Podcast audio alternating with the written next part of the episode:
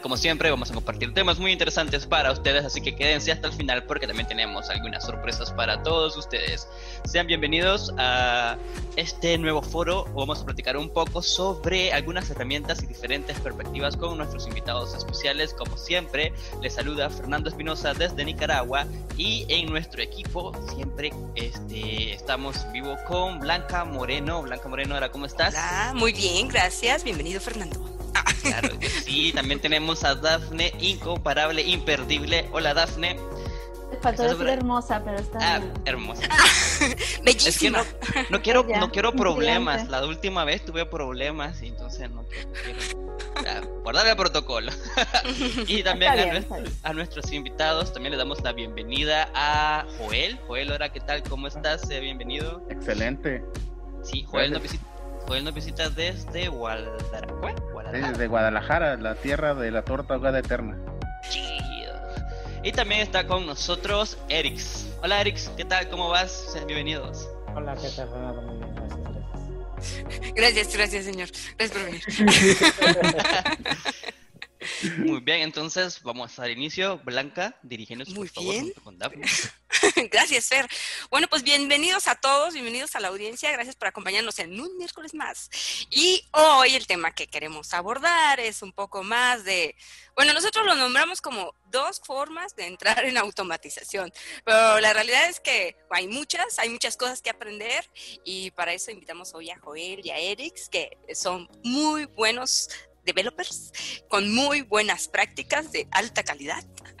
o al menos eso me dijeron para ser invitada. Pero ahora lo vamos a descubrir. bueno, me gustaría primero que hicieran como una, bueno, que hablaran un poco de quiénes son para que la audiencia pues también sepa de, ¿y ellos quiénes son? Nunca los había visto en el grupo. Joel, dinos, platícanos un poco de ti.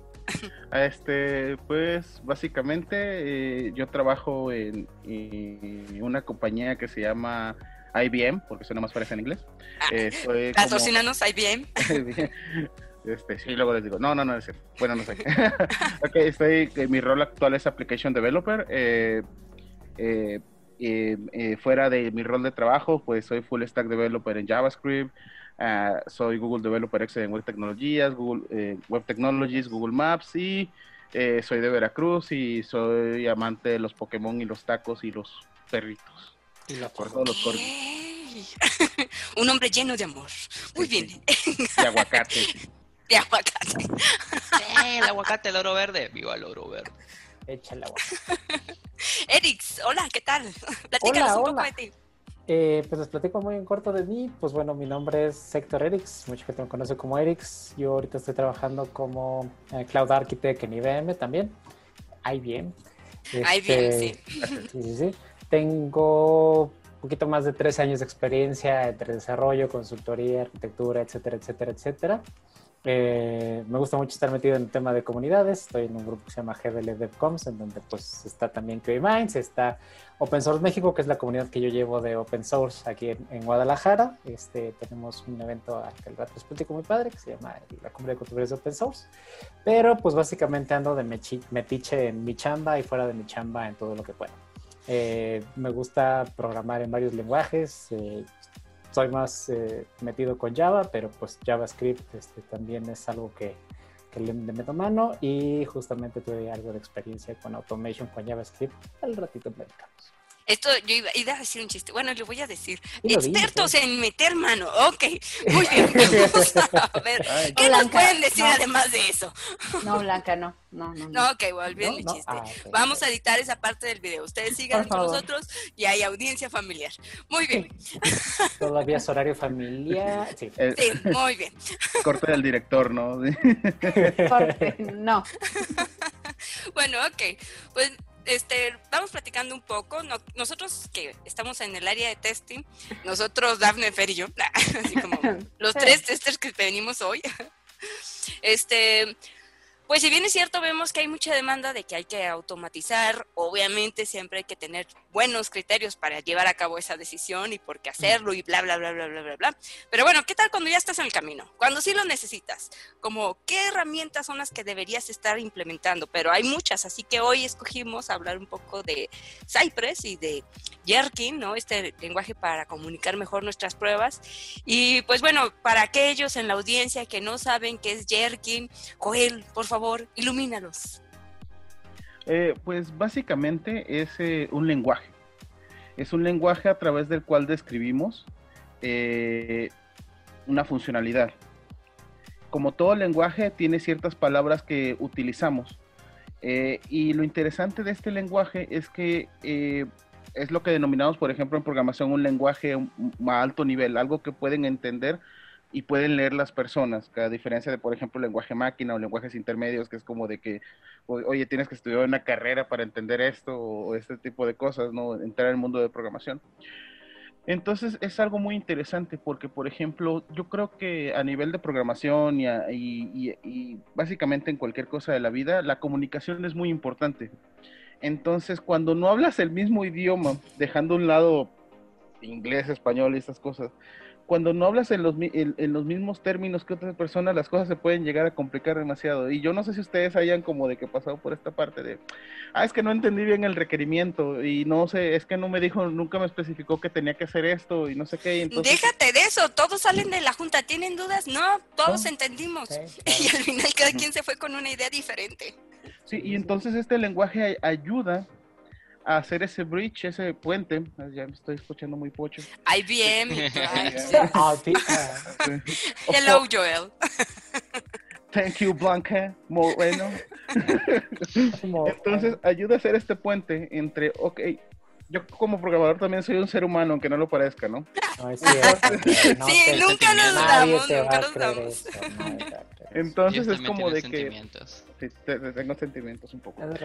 Entonces nos ayuda a hacer este puente. Dice, ¿sabes qué? En un lenguaje que es bastante bien definido, porque eso es el problema con el lenguaje también humano, de que como a veces hasta nos saltamos reglas, así de que dices, oye, si hablas bien el español, dices, no manches, o sea, dices ocupo en vez de necesito, ¿no? Entonces... Eres de Guadalajara, ¿qué te ah, sucede? Sí. entonces es como de, ah, ¿qué está pasando, no?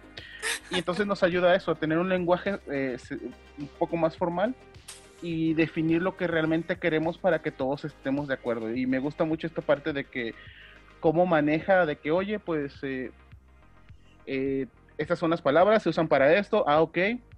Y al final esto se toma como algo que con los que todos están de acuerdo y todos pueden leer en cualquier momento. Okay, Respuesta corta es un lenguaje. Muy bien. Para todos los que no entendieron, Joel se esforzó en hacer esto bien entendible, pero se los va a decir ahora en formato Jerkin. Ahora em, con manzanas palitos, este, cero. Uno. No, no, la verdad, o sea, estuvo muy claro, la verdad, estuvo muy claro. Pero, este, ¿por qué, si es tan bueno o tan importante la conexión, por qué la gente no lo usa? O sea, ¿tiene mucho tiempo, tiene poco tiempo, Jerkin? La verdad no estoy seguro, yo apenas lo empecé a utilizar. a mí me contaron ayer yo. O sea, lo empecé a utilizar cuando empecé a trabajar con IBM y, y, y yo, y haz de cuenta de que en proyectos ya es como de que no llevo más allá de seis meses, porque estuve en otros proyectos donde no se está usando. Inclusive hay veces, aunque tú definas herramientas o definas ciertos formatos en tu empresa, la adopción también es un, también hay un, no es como de que, ah, yo defino esto y todo lo van a implementar enseguida, no, hay un proceso de, adaptación. Los nuevos proyectos probablemente sí, pero los proyectos que comenzaron antes de usar Gherkin es como de que...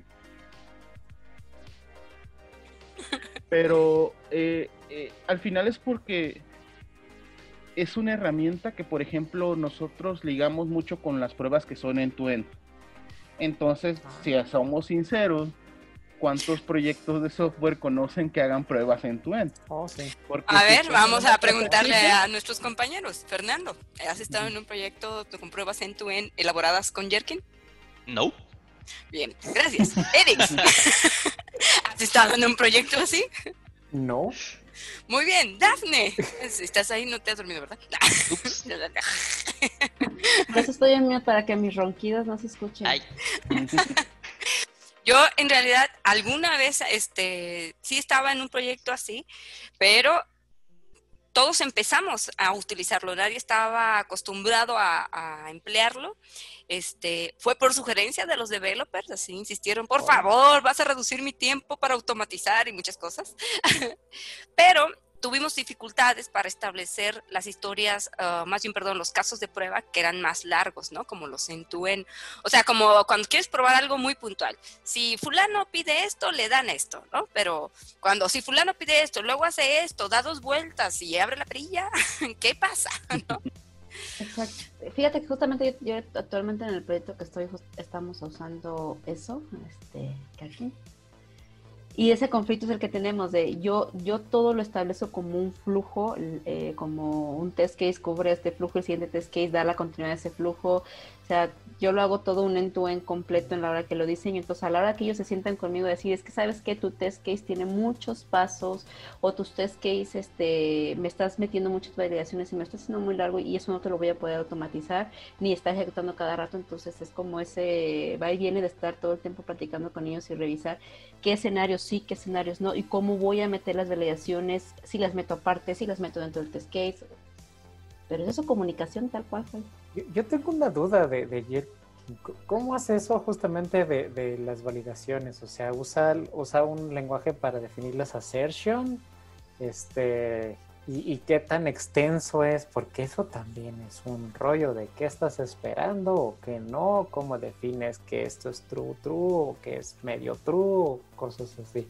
Sí, porque el truco de la prueba es que no solamente ejecutes pasos, sino que valides algo, ¿no? Exacto, ajá. Ok, este, ahí por ejemplo, recuerden que, ah, eh, por ejemplo, este, esto no es un lenguaje que, este es un lenguaje que van a entender tanto el stakeholder o la persona o product owner o el que sea que escriba las historias. Les digo porque, por ejemplo, en una empresa que es eh, no, no, sí, no, no, no, no quiero manera las botas a Don IBM, pero es como una empresa grande normalmente tiende a, a buscar formas de mejorar su proceso. Entonces por esto dimos con Gherkin. Eh, en algunas empresas que quizás sean un poco más chicas o quizás como de que no tengan el tiempo y los recursos, porque también es como de que es tardado, no es como de, ah, vamos a aprender todos Gherkin y lo vamos a implementar, ¿no? El, el tiempo de desarrollo es bastante costoso y el tiempo de testeo también es costoso. Entonces, y el tiempo de los stakeholders probablemente sea un poco más costoso que el tuyo o, del product owner o todas las personas que estén involucradas. O sea, tú, tester, no eres tan valioso. no es cierto. No, dije, tester también. Ay, sí, eso tú. Sí, sí, los incluí, se los juro. también, este, lenguaje inclusivo, lenguaje inclusivo. el, el teste. Este, bueno, sé. Eh, es la tester. ya, es más la tester. Eh, eh, entonces, eh, y eso es una de las complicaciones. De hecho, yo les recomiendo un libro que se llama este Writing Specifications. Este, y si no, luego les paso el día, que es muy bueno, que viene precisamente esos casos, ¿no? De que dices, oye, eh, la especificación es algo en lo que, con lo que se va a poder comunicar el técnico con la, con la persona de marketing, con la persona de diseño, inclusive hasta con la persona. Simplemente lo que define son acciones. Él no define, vas a dar clic acá y eso te va a dirigir acá. Eso ya tú como developer lo, lo tienes que, tú vas a dar como de que las instrucciones, es como en, una, eh, como es como estar preparando una, un, seguir una receta, ¿no? Dicen, agrega 100 gramos de esto. Ah, ok. No te, nunca te dicen agarra la cuchara, entonces vea toda la cena, toma. Porque déjame decirte que los testers sí somos de esa manía, de tengo que especificarte y cuál cuchara, con qué mano, cuánto tiempo tienes para agarrarla y, coger lo que vas a hacer y servirlo, ¿no? Sí, este, pero por ejemplo, eh, ahí es donde dices, oye, eh, esto no va a especificar completamente todo lo, todo lo que pasa detrás con el software, simplemente son flujos que tienen que seguir. Eh, de hecho, siguen una, un template que se llama, se llama given then when, given when then, que es como de que, dado cierto contexto, que es en un estado en el que estás, el usuario está usando la aplicación, cuando realice esto, tiene que pasar, then tiene que pasar lo siguiente. Y sí, a veces, este, eso es como de que el template base, ¿no? De que tú con esas, con esas palabras vas a armar tus, tus escenarios. Y esos escenarios van a formar parte de una feature. Y todo esto es bastante complicado de, de, entender porque es, eh, involucra que cambies tu proceso de pensamiento, por ejemplo, porque nosotros las personas que somos técnicas o todos los que manejamos tecnología en general, diseñadores, este, testers, developers, tienen un lenguaje muy particular para las cosas que tienen que hacer. Entonces es como de que con esto te dice, mira, esto es lo que tiene que pasar. Ah, ok, ¿qué, qué, qué implica que esto pase? Ah, pues esto, esto, esto, esto. Y entonces eh, recuerden que este es un lenguaje de negocios, no es un lenguaje técnico. O sea, si estuviéramos hablando para la audiencia, ¿no? Porque algunos son visuales ah, y otros son de que les gusta oír, pero si lo simplificáramos como cómo preparar palomitas en esos tres, este, given when, ¿no qué dijiste? Este, se llama, le llaman eh, given when template. Given when then template. Given when then template. Ok, si lo dijéramos, ¿cómo preparar palomitas de maíz de las que vienen en paquetito? ¿Cómo lo dirías? Por ejemplo, la feature sería preparar palomitas. El escenario es el usuario va a preparar, este, el, el usuario es al horno para aprender, para hacer palomitas. Ajá, de microondas. Ajá. Así. Dado que el usuario mete las palomitas en el horno, Ahí, por ejemplo, está implícito que tienes que cerrar la puerta para que funcione, ¿no? O sea, que las palomitas no estén caducadas, que tienes luz y que el horno sirve. Oye, inclusive esto puede ser más complicado porque puede haber escenarios dependiendo del tipo de palomitas, ¿no? Ah, puede ah, claro, claro, claro. Palomitas de microondas. De hecho, por ejemplo, Gherkin tiene palabras adicionales como, eh, no, no, no recuerdo bien si es context, pero el caso es como que pone un contexto para agregar reglas adicionales. Por ejemplo, así de que, no sé, en, este caso de las palomitas no se me ocurre ninguno, dado que tiene no sé, X, ¿no? Si se queman, ¿qué hacer? No, este, eh, en el escenario, por ejemplo, podrías describir eso, ¿no? Ah, este, ¿qué pasa cuando hay algún fallo de este tipo? Ah, ok, entonces cuando se hagan estas acciones, ah, en este caso, por ejemplo, ellos lo que te sugieren para escribir buenas historias es comenzar por el final literalmente el punto al que quieres llegar. Y entonces en base a eso, ajá, Entonces como de, ajá. Me recuerda como cuando creamos los diagramas de, de uso y pues este vamos, vamos paso a paso con el procedimiento de cada proceso. Eh, mm, se me hace familiar.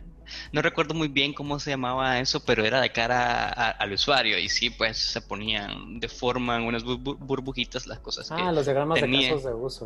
los diagramas de casos de uso, pareciera. Pareciera igual casi. Pues, había varios símbolos geométricos. Ya no, es que ya mi edad ya no, ya mi edad ya no recuerdo esas cosas. No, ya mi, ya mi memoria está fallando. Sí, o sea, eh, lo que te sugieren ellos es comienza desde el final. O sea, el final es el principio, el principio es el final, es bien darks. Este, se comienza desde Todos van a morir.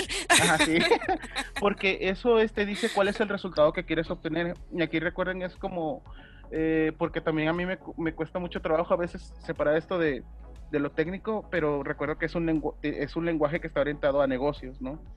que es como de, oye, ¿cuál es la acción o el objetivo que yo quiero, el objetivo que tengo en mente que va a lograr el usuario o que va a obtener como resultado? Y después digo, oye, ¿cómo llega ahí? Ah, pues llega cuando hace esto. Ah, ok, ¿y qué es lo que debe, cuál es la acción que debe desatar o cuál es el contexto en el cual está el usuario? Ah, pues ahí usas el given. Entonces es cuando ya empiezas a formar. Obviamente, por ejemplo, a veces hay ciertas... Eh, una de las cosas que pasa eh, y a nosotros nos sigue pasando es de que pues es difícil tratar de escribir buenas historias. Por ejemplo, eso que me, dice, me dijiste, Blanca, de que, ah, es que quiero que tenga la validación el texto de esto, quiero que tenga esto, esto, esto.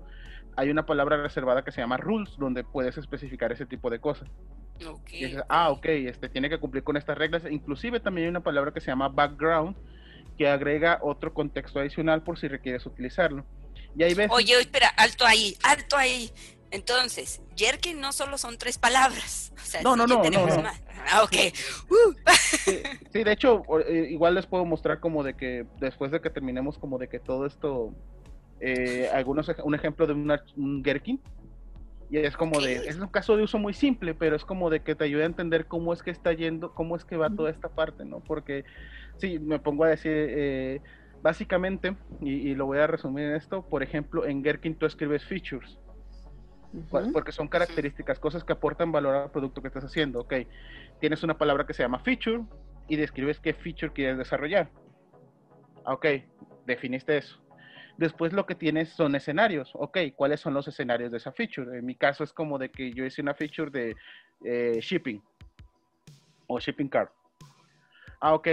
El escenario es un usuario quiere agregar algo a shipping cart. Y dice, ok, dado que el usuario entra en la aplicación, given the user enter the application, when he selects a product, eh, eh, then the product adds to the shipping cart. Ya detrás de esto, por ejemplo, puedo tener eh, test automatizados, ya sean en tu o inclusive algunos este, test de componentes, que, test que no sean unitarios, obviamente, y van a este, ¿cómo se llama? Y van a seguir las reglas de ese archivo y ya a algún punto voy a hacer match, igual después hablamos de eso, ¿no? Pero el caso es como que siempre es buscando que se describa qué es lo que tiene, qué es lo que va a hacer el usuario con esa feature. Ok, ok. No, oye, no venía Eh, preparado, pero traigo esta presentación y estos productos que les voy a mostrar. Eh, no, no tengo un A ver, no sé. A ver, pero antes de cualquier demo, espera. Este, yo quisiera saber. O sea, tú lo explicas y quiero entender que tú ya lo comprendiste y lo implementas y todo. ¿Cómo tú sabrías que alguien dice que sabe usar Jerkin y la está regando y la está haciendo mal y en realidad sus pruebas valen quesadilla? Yo creo que te das cuenta en el momento de que estás así leyendo y No le- corre. ah. No, no, no, es que al final... eh, Que no es entiendes el escenario. Ajá, exactamente. Cuando no entiendes el escenario es como te das cuenta como de, oye, y, y como decía Daphne, es a veces complicado saber cuando, por ejemplo, un escenario es muy largo. De hecho, eh, eh, nosotros ahorita en este punto no lo sabemos, así como de que... eh, pero pues es como de que también es parte de cuando vas madurando usando una tecnología, ¿no? Porque es como de que no, nadie que, al menos que yo sepa, en mi equipo es como de, ah, soy un Gherkin expert, ¿no? Tampoco estoy seguro si existe ese concepto, pero bueno. Sí, existe. Entonces... En los reclutas tienen te expert con 10 nombrar. años de experiencia. Anda. Hay Entonces- vacantes donde te lo piden. sí lo creo. Perdón, amigos reclutadores, ustedes también valen mucho. Entonces, inclusión, inclusión. eh, entonces eso ya es como de que parte de la organización. Por ejemplo, yo estoy explorando ahorita una herramienta que se llama Gherkin Lint, que precisamente sirve para eso, de que, oye, el escenario no debe ser, no debe tener tantos pasos, porque si no es como de se está saliendo de control esto, ¿no?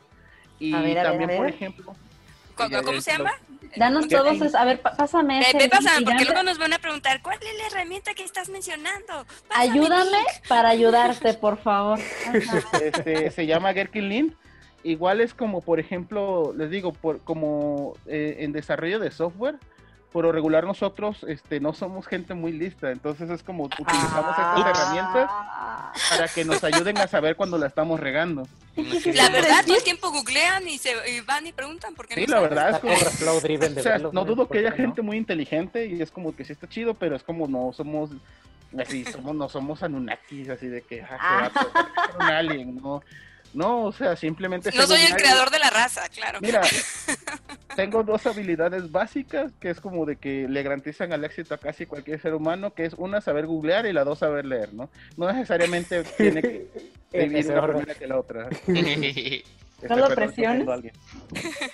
Este, lo puse ahí en el, eh, en el chat. Un chat, ok, bien, bien. No, Oye, pero bueno, cuando tú estabas iniciando, bueno, ¿cuál fue? O porque ahora con esta herramienta que estás diciendo que te ayuda incluso a limitar el tamaño de estos scripts, ¿cuál fue la prueba más grande que hiciste y en todo caso que hayas dicho, ay, bueno, estuvo mal?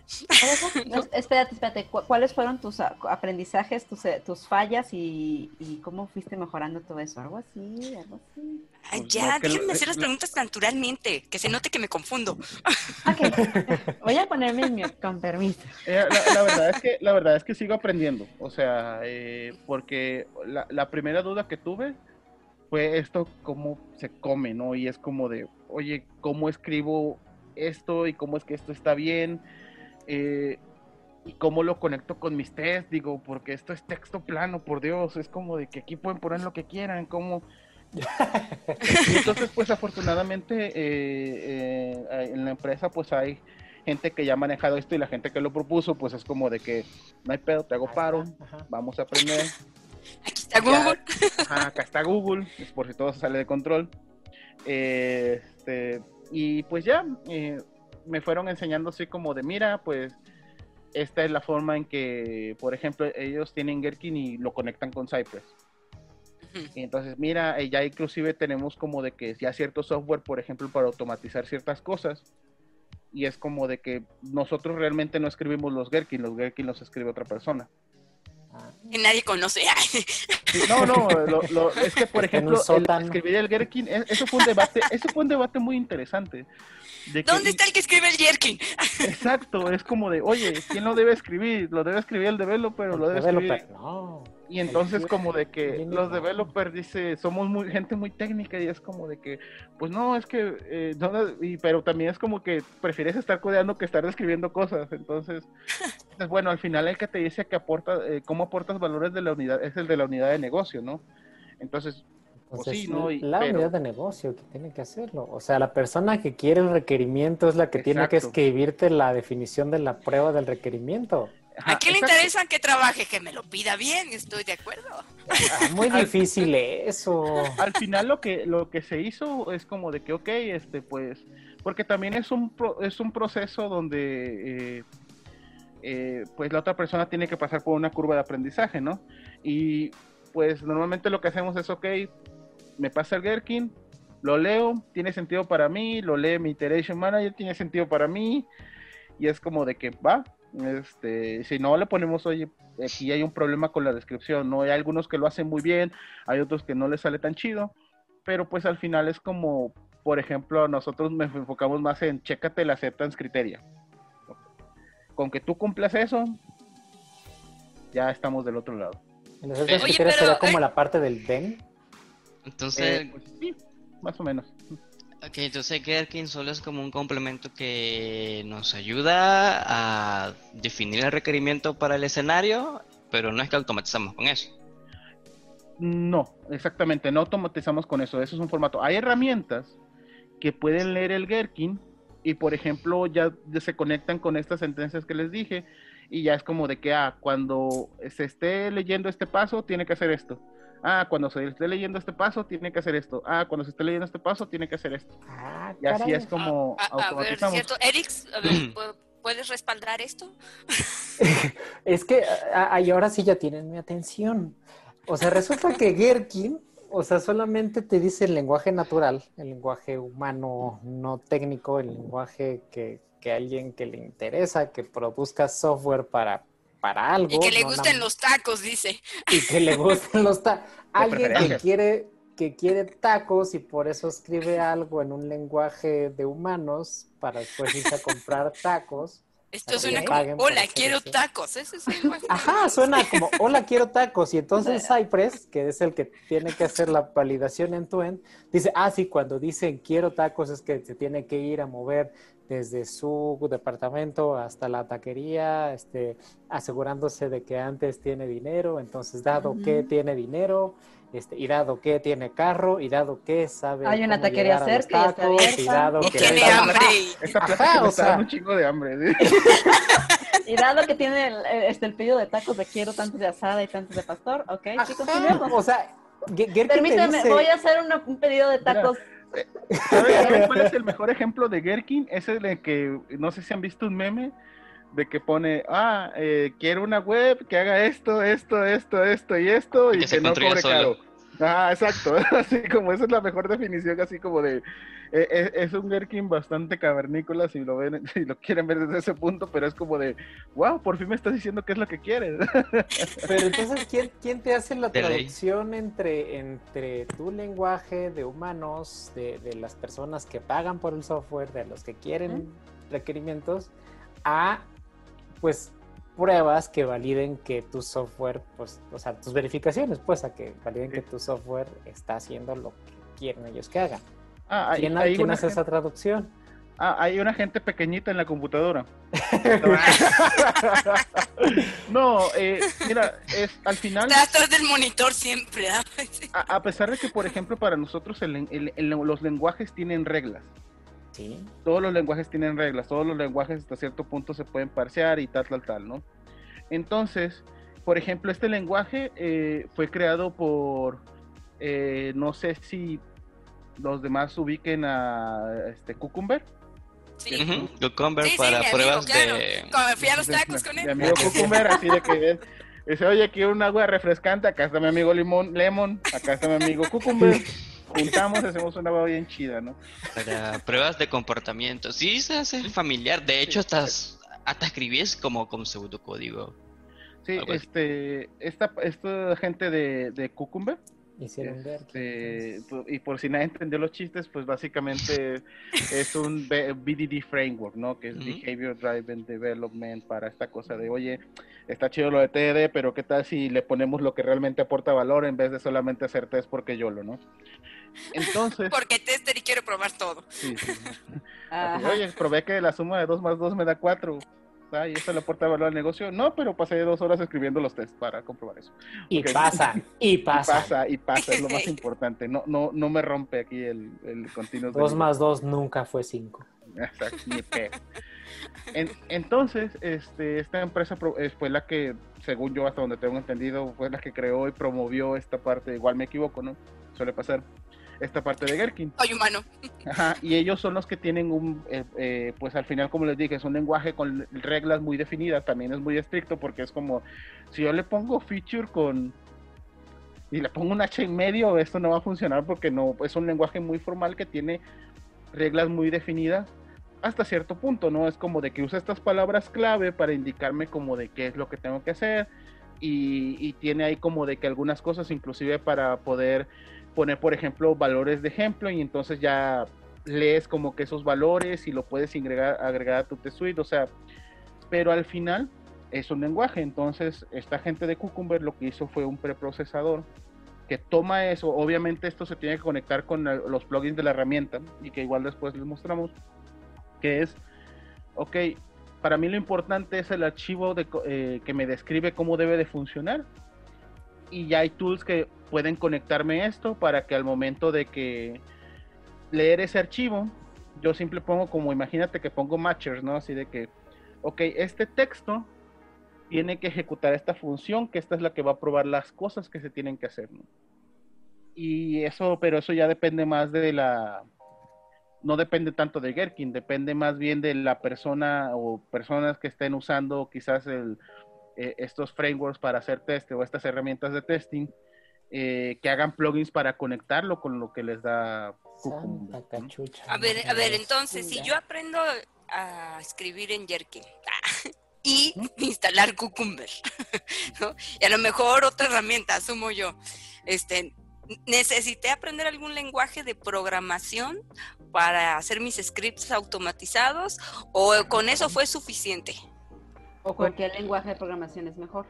Mm, Eh, pues la verdad es que pues yo lo ¿No hago en sabes JavaScript, programar, Blanca?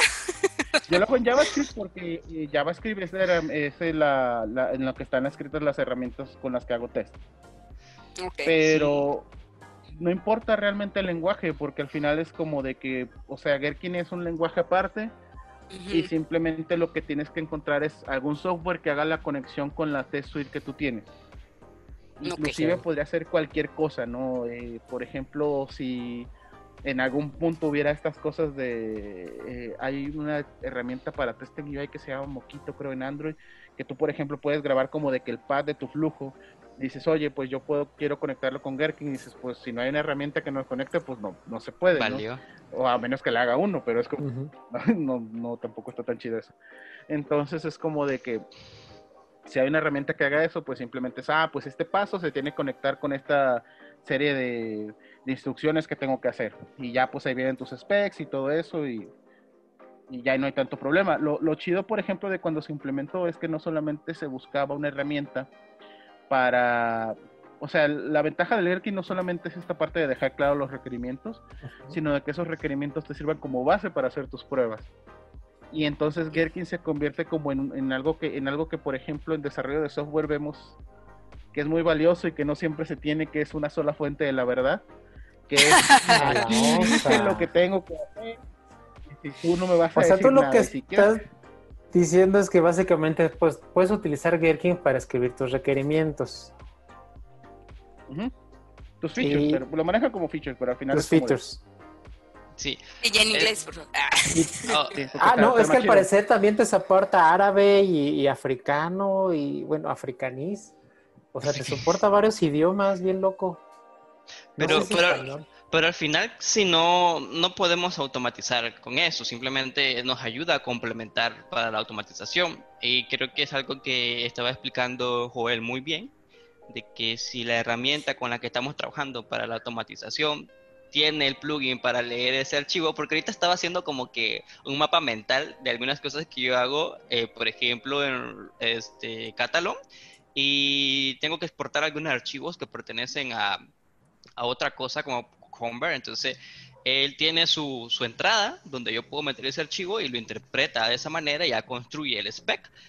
Pero también, pues, este, es bastante claro cuando dice que si la herramienta que estoy usando y en la que soy bueno no está ese plugin para que incluya ese archivo que viene de Gherkin, pues ya valí, ¿no? Tengo que buscar una herramienta que, que, que me lo pueda interpretar. Este, y pues, am, si por ejemplo no es mm, como, como, como, yo tengo una pregunta, pero no sé cómo formularla.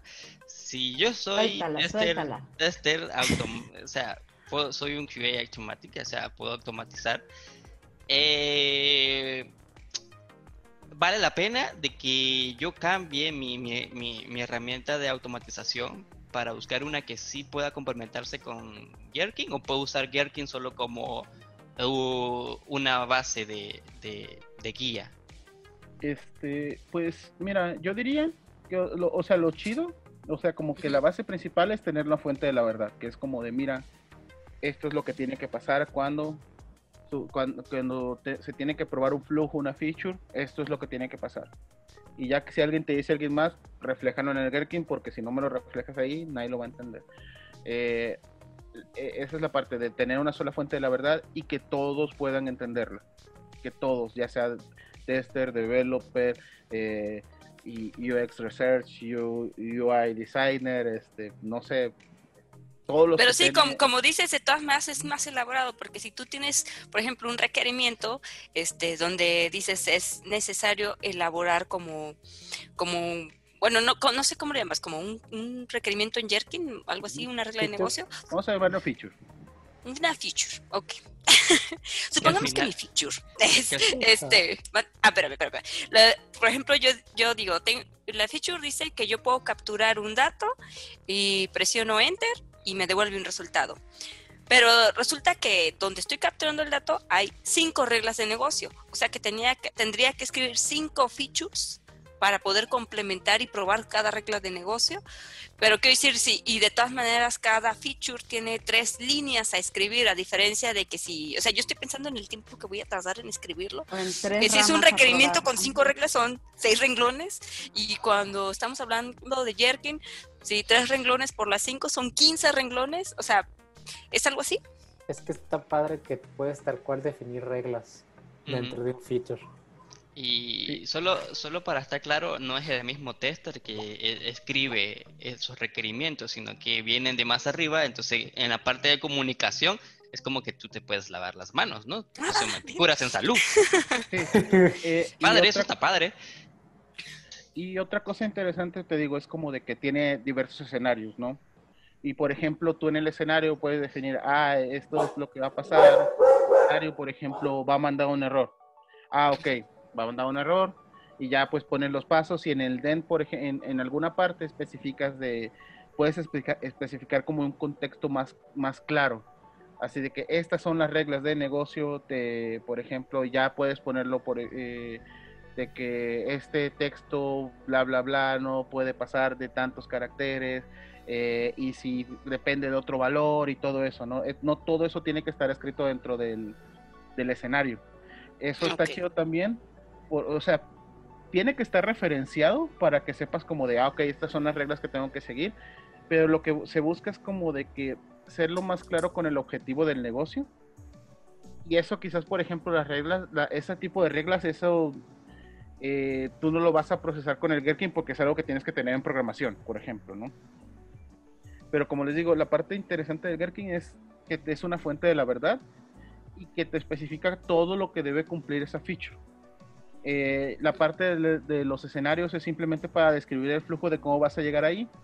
Hay reglas adicionales, hay palabras que te pueden ayudar o inclusive tú puedes poner en, esta parte de, de, por ejemplo, indicar, ok, va a haber un background, que te digo, eso, esto parte de background y algunas cosas ya no, ya no es como que las vayas a automatizar porque te digo, eso ya lo tienes que tener tú, a ti como desarrollador lo único que te importa es, eh, y al menos para incluir con tu set de test, es esta parte de, este es escenario, estas son las reglas que tengo que, estos son los pasos que debo cumplir y yo ya tengo que tomar en cuenta el contexto, tengo que tomar en cuenta este o si por ejemplo dado el contexto hay otra serie de operaciones que tengo que hacer, también se puede tomar en cuenta, ¿no? Eh, y sí te digo, conforme vas tú pensando así de que todas las cosas, que todas las variantes que puede haber, eh, te vas metiendo como que más problemas porque es como de, oye, ¿y cómo tengo que escribir tantos test o no? Incluso... Así es nuestra vida de testing. O sea, ah, esto va a fallar de mil formas, pero voy a escribir todos los casos de prueba. Cuando escribes una feature, también tienes la posibilidad de, de decirte, ah, pues esto se basa en este escenario y es como de que ya hay ciertos, ciertos pasos que se toman como por default antes de llegar a esa feature. Y esa okay. es la parte, por ejemplo, donde dices, oye, si están compartiendo los mismos pasos, ¿por qué lo estoy escribiendo tantas veces, no? Pues es lo que te decía, o sea, ¿cuántas veces tengo que escribirlo? Este, si tiene diferentes este, validaciones o reglas de negocio, pues. ¿no? no para eso ya te digo, usarías más... Eh, eh, yo, por ejemplo, ahí lo que usaría este tiene que seguir esta tabla y que también puedes uh -huh. decirle como de que mm, que meta un valor y luego otro valor y luego otro valor y ahí va Ajá, a ser las validaciones. Exactamente. Ahora, eso es la descripción del lenguaje, pero te digo, hay estas herramientas, como, eh, esto, estas herramientas que, que nos ayudan a, ahora sí, de que interpretar ese archivo y es como de que pueden ayudarnos inclusive a meter valores, que los que yo definí como ejemplo y todo eso, ¿no? Pero te digo, okay. esa ya es la herramienta y una de las ventajas, por ejemplo, que no, no las comenté, pero... pero porque ah, pues, somos amigos, nos lo dice aquí en exclusiva, en el miércoles no, de QMinder, dinos. Es que, es que, ya después de que entiendes como de que pues Gherkin solamente es el lenguaje eh, y dices, oye, pero si solamente voy a definir porque lo incluyo con mi suite de test. Porque en cierta parte, pues sabemos de que todo producto puede fallar y que la gente mete código y cosas explotan. Pero cuando tú lo combinas con test en tu end, es como de que el test que te garantiza que todo esté funcionando, al menos yo diría que en un 90%, y de que si hay casos, es como, no, lo va a estar usando Internet Explorer, es como de no lo hagas caso. Eh, entonces, eh, tú tienes una manera de comprobar, dices, mira, estos son los steps que me definieron, y acá uh -huh. están las pruebas que esto está pasando, ¿no? Y todos los, ningún escenario se rompió. Ok, ok, a ver. Bueno, audiencia, si usted sigue con nosotros, porque está entendiendo todo esto, por supuesto. Díganos ¿no? qué entendió de Jerkin. sí, diga, díganos qué entendió de Jerkin. Espérense, eh, hoy vamos a tener una sesión un poco más larga. Al final vamos a rifar una certificación, bueno, más bien un, un, cupón de 50% para un examen de certificación en la certificación que quieran de las de que maneja si estoy poniendo mi mano correctamente, no es del otro lado. No, okay, no sí, estabas bien, estabas bien. Mi mano, bueno, ahí. Ahí va, ahí va, ahí va. Ahí, ahí, ahí. Lo que dice ahí. No te muevas, no te muevas. Nuestro patrocinador, iski.org, hoy regala un cupón del 50% para un examen de certificación.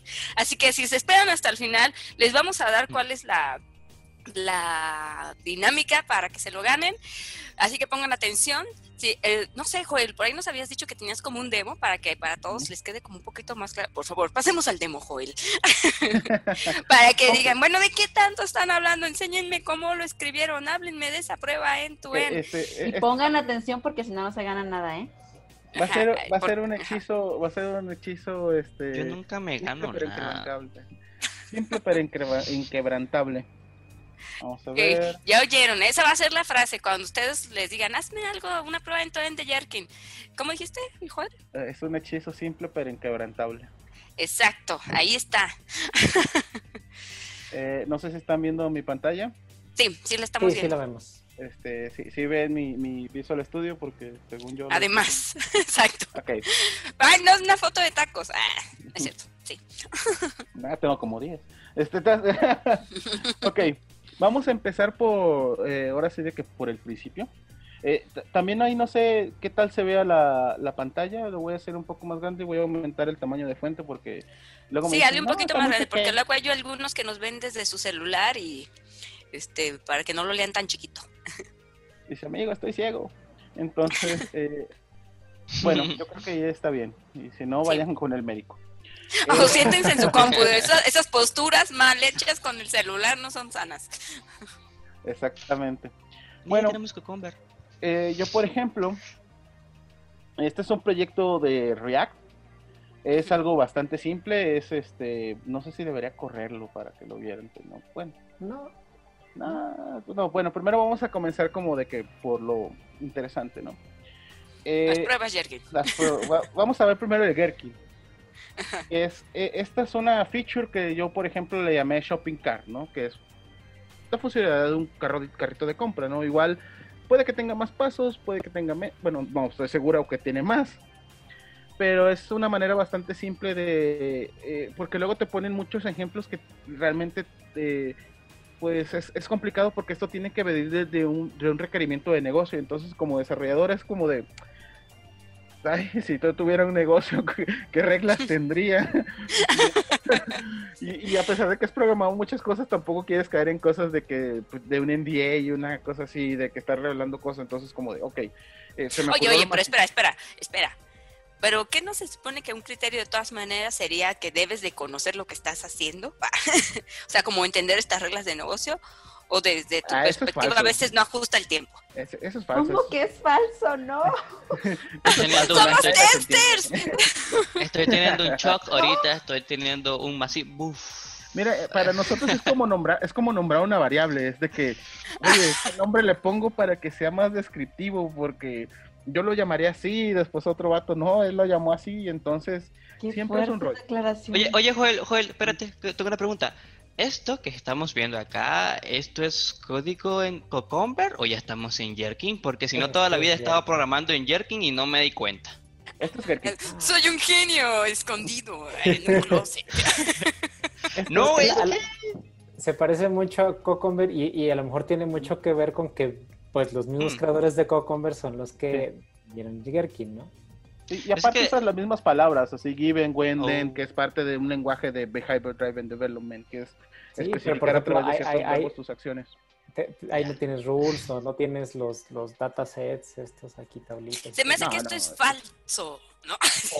no eso, sí, se ve bastante similar, pero está bonito. No es cierto, es que no, sé, es que no sé, de repente, de repente cuando uno está leyendo y investigando se mete en guías que no debe meterse y pues qué sé yo, tal vez alguna vez terminamos programando en Gherkin. Pon bloqueos en, tus, en tu sistema de internet, Fernando, deja entrar esas páginas, recuerda, tienes que entrar en Cooper y Gherkin, Lint.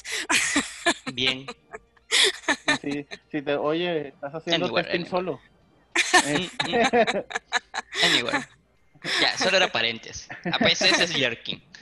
Sí, entonces como de que esta es una feature como de que es algo bastante simple, ¿no? También es, tú puedes meter inclusive aquí eh, example, le llaman example eh, tables, que tú especificas, por ejemplo, de que, ok, eh, este campo, este campo debe pasar así, así deben de ser las respuestas, y te metes en una cosa que puedes también combinarlo con, con un approach que se llama Table Driven Testing, que es como tú defines tablas de entradas, salidas, y es como de, ok, aquí te va esto y tú úsalo, ¿no? O sea, la verdad es que es, como todo lenguaje tiene bastantes reglas porque hay bastantes casos de uso, inclusive constantemente están, o no de manera constante, pero sí están agregando nuevas cosas. Entonces, por ejemplo, yo leí un libro hace seis meses y luego dice, no, incluimos esta nueva palabra para dar este soporte. Y yo, ah. ah, ok. Entonces, para todos esos que creían que ya sabían Jerkin y dijeron, Ay, no, debo estar en este video porque es aburrido, eso ya lo domino, pues, ¿qué creen? Acaban de sacar otra palabra. Así que dinos, Joel, ¿cuáles son esas palabras? este, por favor. no, eh, no eh, por ejemplo, ahorita que estuve checando unas cosas, tenían, no te digo, no sé si sea nuevo porque pues también tiene de por ejemplo, agregaron una que dice en focus y dices, ok, esta la, tomamos como una buena práctica porque debes enfocarte en esta parte en concreto. Y yo de, ah, inclusive, por ejemplo, en algunos puntos ya dejan de usar feature y usan otra palabra cuando, por ejemplo, lo dividen en dominios. Así de que ¿Y cuál sería como la diferencia? O sea, ¿por qué eh, uno y otra? Creo que es algo un poco más idiomático de que el cambiar a veces ciertas palabras por otras simplemente para hacerlo un poco más entendible. No recuerdo ahorita cuál es el nombre de esa, pero te digo, es por ejemplo cuando, porque normalmente es cuando tú organizas los Gherkin, ok, este, aquí están mis Gherkins, ponlo en este directorio y ya no importa, ¿no? Pero hay veces que, por ejemplo, si tu aplicación es demasiado compleja, necesitas dividirlo por dominio inclusive por organización o por rol, no sé, dependiendo de la naturaleza del software. Y entonces cambias algunas... Eh, siguen, teniendo extensión feature, pero creo que ya no manejan esta, pero X. Entonces, aquí lo importante... X, si ya no lo usan, vamos a lo que sigue, sí. Ajá, porque te digo, eh, al final es depende mucho del producto y en qué etapa esté y, y, qué tan grande es para que pues puedas escribir una buena especificación. Ok. Eh, aquí mi, esta cosa es bastante simple, es como de que tengo una tengo una, una lista de un lado y, acá tengo un carrito de compras y simplemente le, doy a agregar y simplemente va a tomar un producto y lo va a poner ahí ya. No va a pasar nada más, ¿no? Entonces le digo, oye, ¿qué sirve? Es un elemento que despliega una lista de productos al usuario y, él decide agregar, este, agregarlo y, de, y, de total, y se agrega el total este, en la compra, ¿no? Solamente va a ser eso. Es, el usuario de alguna manera agrega algo. Si ven, por ejemplo, yo no, nunca le dije que tiene que dar clic a algo, dije seleccionar, entonces estoy usando algo bastante genérico.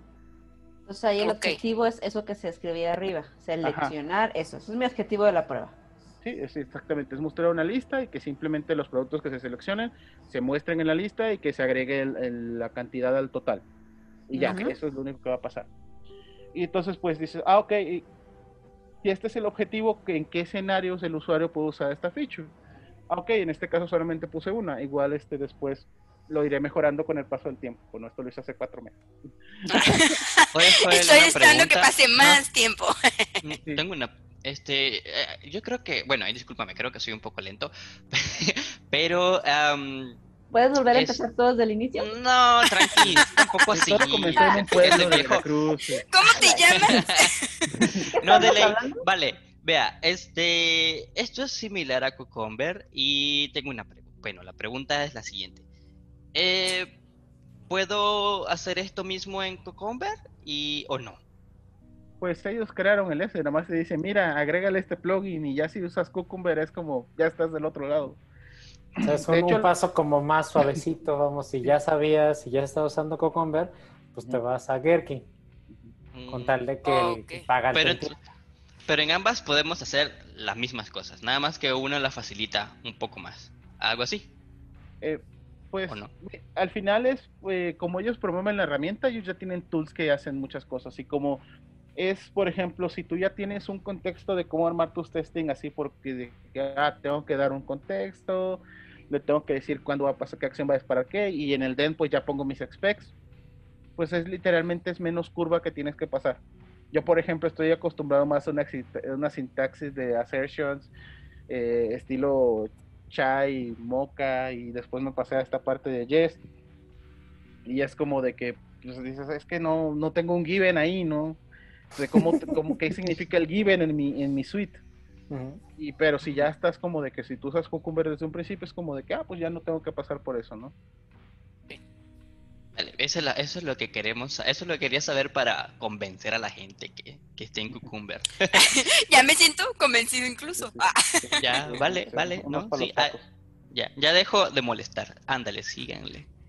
Eh, y entonces dices, oye, yo ya tengo qué es lo que qué es lo que tiene que hacer o qué se dedica esta feature. Ahora, ¿en qué escenarios puedo utilizarlo mi usuario? Y no nada, pues pues añadir un producto al shopping cart porque es una acción que tiene que cumplir. Igual podría tener ciertas variantes, ¿no? De que, oye, ¿qué pasa cuando en, este caso, pues yo le estoy diciendo, ¿sabes qué? Eh, el usuario tiene su carrito vacío que igual este, yo ya pudiera tener inclusive tener ciertos backgrounds de decirle, sabes que esto tiene que estar vacío, esto tiene que eh, ya tener productos o X, ¿no?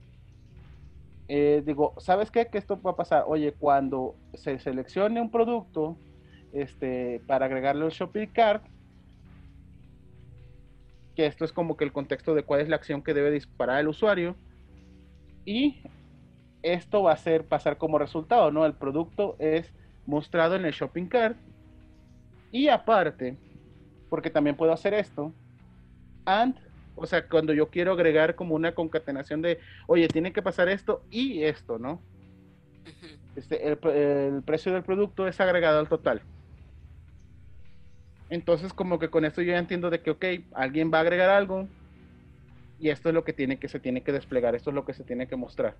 Oye, e, y por ejemplo, ¿no? En ese, incluso complementando ese mismo escenario, pero resulta que en el carrito, cuando yo entro al carrito de mi e-commerce, pues hay muchísimos otros valores, a lo mejor cantidad, este, descripción del producto, eh, no sé, cupón, descuentos, bla, bla, bla. Yo puedo agregar varias líneas y an, an, an, an, an, an, an, n cantidad de ans. Y tú puedes hacer eso, pero no te lo recomiendo. ¿Por qué no? O sea, porque si yo quiero agregar este 5 ans, ¿por qué no puedo? Ah, o sea, ¿por Este, qué no ¿por qué lo no recomiendo? Porque se hace ¿Por qué más no complejo de leer. Ah. Pero nada más dijiste an, an, an, an. O sea, si yo quisiera agregar, no sé, eh, eh, una condición, ¿no? Este, pasa eh, giving this, when, then, and, cubre esto, and, tiene esto, and, le hace falta esto, y ahora sí ya. O sea, Sí, mira, No, no. Cálmense, puedes- cálmense. No estamos testeando, no estamos testeando. O sea, ¿qué pasó, eh? Yo le quiero hacer pruebas al Lo- y Imagínate. analizar. Pues se supone No. que nos va a ayudar a hacer pruebas. ¿Cómo Ah, lo- ah. Ah, lo que, lo que puedes hacer, ah, ah.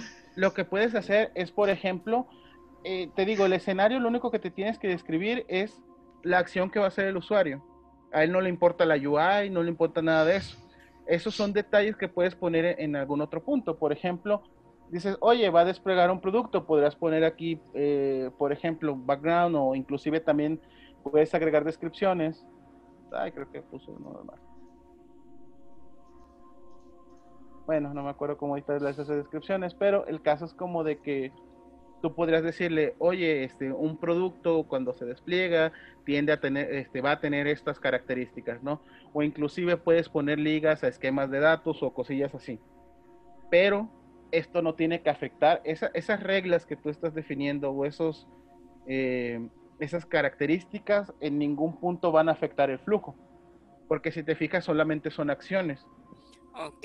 Y si, por ejemplo, esto que hablaste de las, este, como matrices de datos, aquí dice, si cuando selecciono un producto y, y como por producto estoy tratando de hacer un, un- una prueba de diferente listado, ahí sería como usar alguna palabra o simplemente, o sea, cómo lo, lo escribes para comunicar que va a agarrar diferentes valores. Este, si tú, por ejemplo, quisieras manejar. Eh, ¿No, he- no he entendido hasta ahorita nada? Ah, no te preocupes. Eh, no, en este caso es como de que por el producto para mí es algo que yo estoy especificando simplemente que va a haber algo. No le estoy dando valores de testing. O sea, de que, ah, por ejemplo, eh, producto, eh, videojuego, tal, tal, tal, ¿no? Eh, tiene el precio este y, te- este, y luego abajo, ah, producto tal, tal, tal, tiene este precio. Producto tal, tal, tal, tiene este precio. Para eso normalmente lo que se usa son tablas, ¿no? Y las tablas tienen un formato, eh, eh, esta no es la sintaxis correcta, es como de que yo soy muy, yo soy pésimo para grabarme sintaxis, pero sí me gusta grabarme features porque esas, que esas features, o bueno, esas características, tienen cierta sintaxis y ya simplemente voy y la, así ahorro espacio en memoria, ¿no? Este, entonces, eh, tienen, por ejemplo, formas de hacer, eh, ah, está, ¿qué fue? acá está, no creo que eso no era, no creo que no, eh, ¿no? Por ejemplo, yo puedo definir tablas, aquí, por ejemplo, eh, name y price, ¿no? Y ya, y entonces, eh, eh, por ejemplo, si aquí quisiera poner más cosas, nada más lo, voy a poner ahorita como, por ejemplo, nada más así, game, porque, por ejemplo, aquí yo estoy definiendo un precio, ok, y este precio porque está en, en euros, está Mm, en... Entonces es como de que, por ejemplo, en los escenarios tú puedes agregar también, eh, en el given puedes agregar, ah, ok, hay un contexto que está, el usuario está pagando en euros, ¿no? O inclusive eh, aquí, por ejemplo, puedes usar algo que se llaman, este, eh, son templates. No, les digo, no, no recuerdo muy bien la sintaxis, pero básicamente, por ejemplo, cuando yo pongo esto, eh, pongo algo así, digo, ok, no estoy especificando un producto en particular, y digo, ah, ok, estos van a ser productos, repito, esta no es la sintaxis, estoy solamente haciendo como ejemplo. Sí, porque luego se sale ahí un tante, ¿no? De que, ay, no, es que eso no está así. Digo, no, pues es que esto como ejemplo, ¿no? Y entonces eh, lo que hace es como de que sustituir lo que está acá por eh, los valores que están aquí, ¿no? No así exactamente como lo puse, pero la idea es esa de que también puedes usar eh, datos como ejemplo y, y, y, agregarlos a tus pruebas. Y cuando tienes esas variantes que tú dices, por lo regular, una, las podrías poner en el given porque al final eso afecta al contexto. Eh, o podrías usar un background o inclusive podrías crear otra feature que sería pagar usando euros, ¿no? Ok, ok. Bien.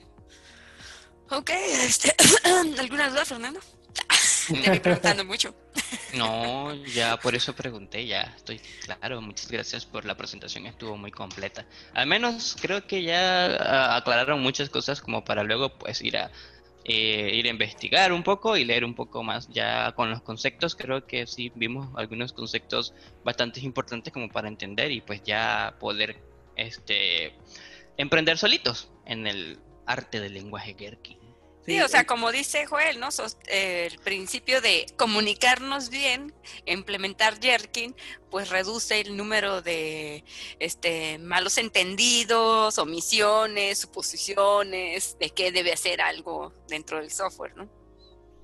Joel, a ver, pícale en tus otros archivos y pícale en Cypress.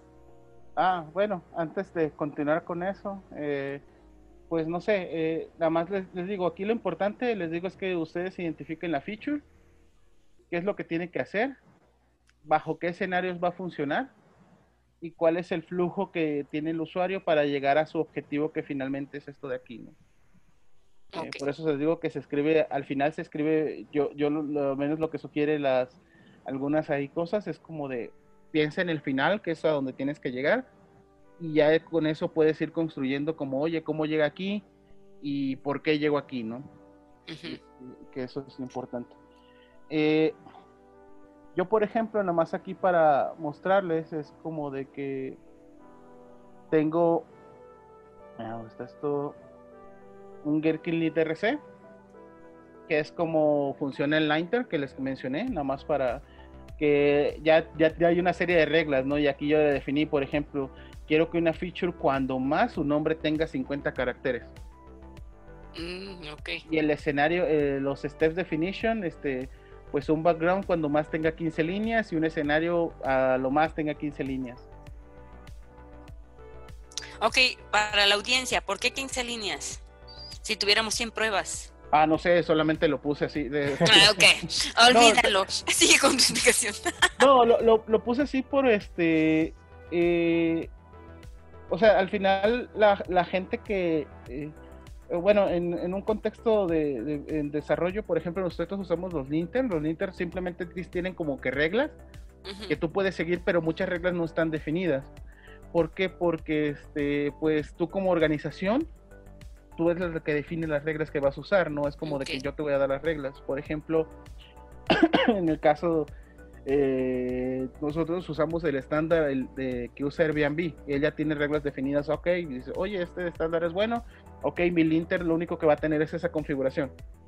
Entonces aquí pues yo lo configuro así, nada más para probar, porque tampoco quería poner escenarios muy pequeños, muy grandes, es como, con ah, esto te ayuda a validar de, ¿sabes qué? Pues esta historia puede ser muy larga, pero también obviamente hay escenarios que son muy complejos y es, ok, lo divido, y si lo divido, ¿vale la pena dividirlo o es como de que, ok, esto sí puede tener este, puede evadir esta regla por, porque es una, es, un caso eh, bastante complejo, ¿no? Yo lo que había escuchado por ahí, digo, luego, no necesariamente asociado ayer, pero el, la optimización de las pruebas, porque a la hora de cuando ya los, lo tienes en una fase de, pues, de automatización, y estás corriendo 500 pruebas y ya va a terminar a las 3 horas o no lo sé, este, y si la prueba era muy grande, pues ya no supiste con precisión o si no la elaboraste bien, este, pues todo, dónde se rompió, ¿no? Y, es más detalle de análisis para poder encontrar cómo fallan, pues. Pero está bien, continúa, nomás divago un poco.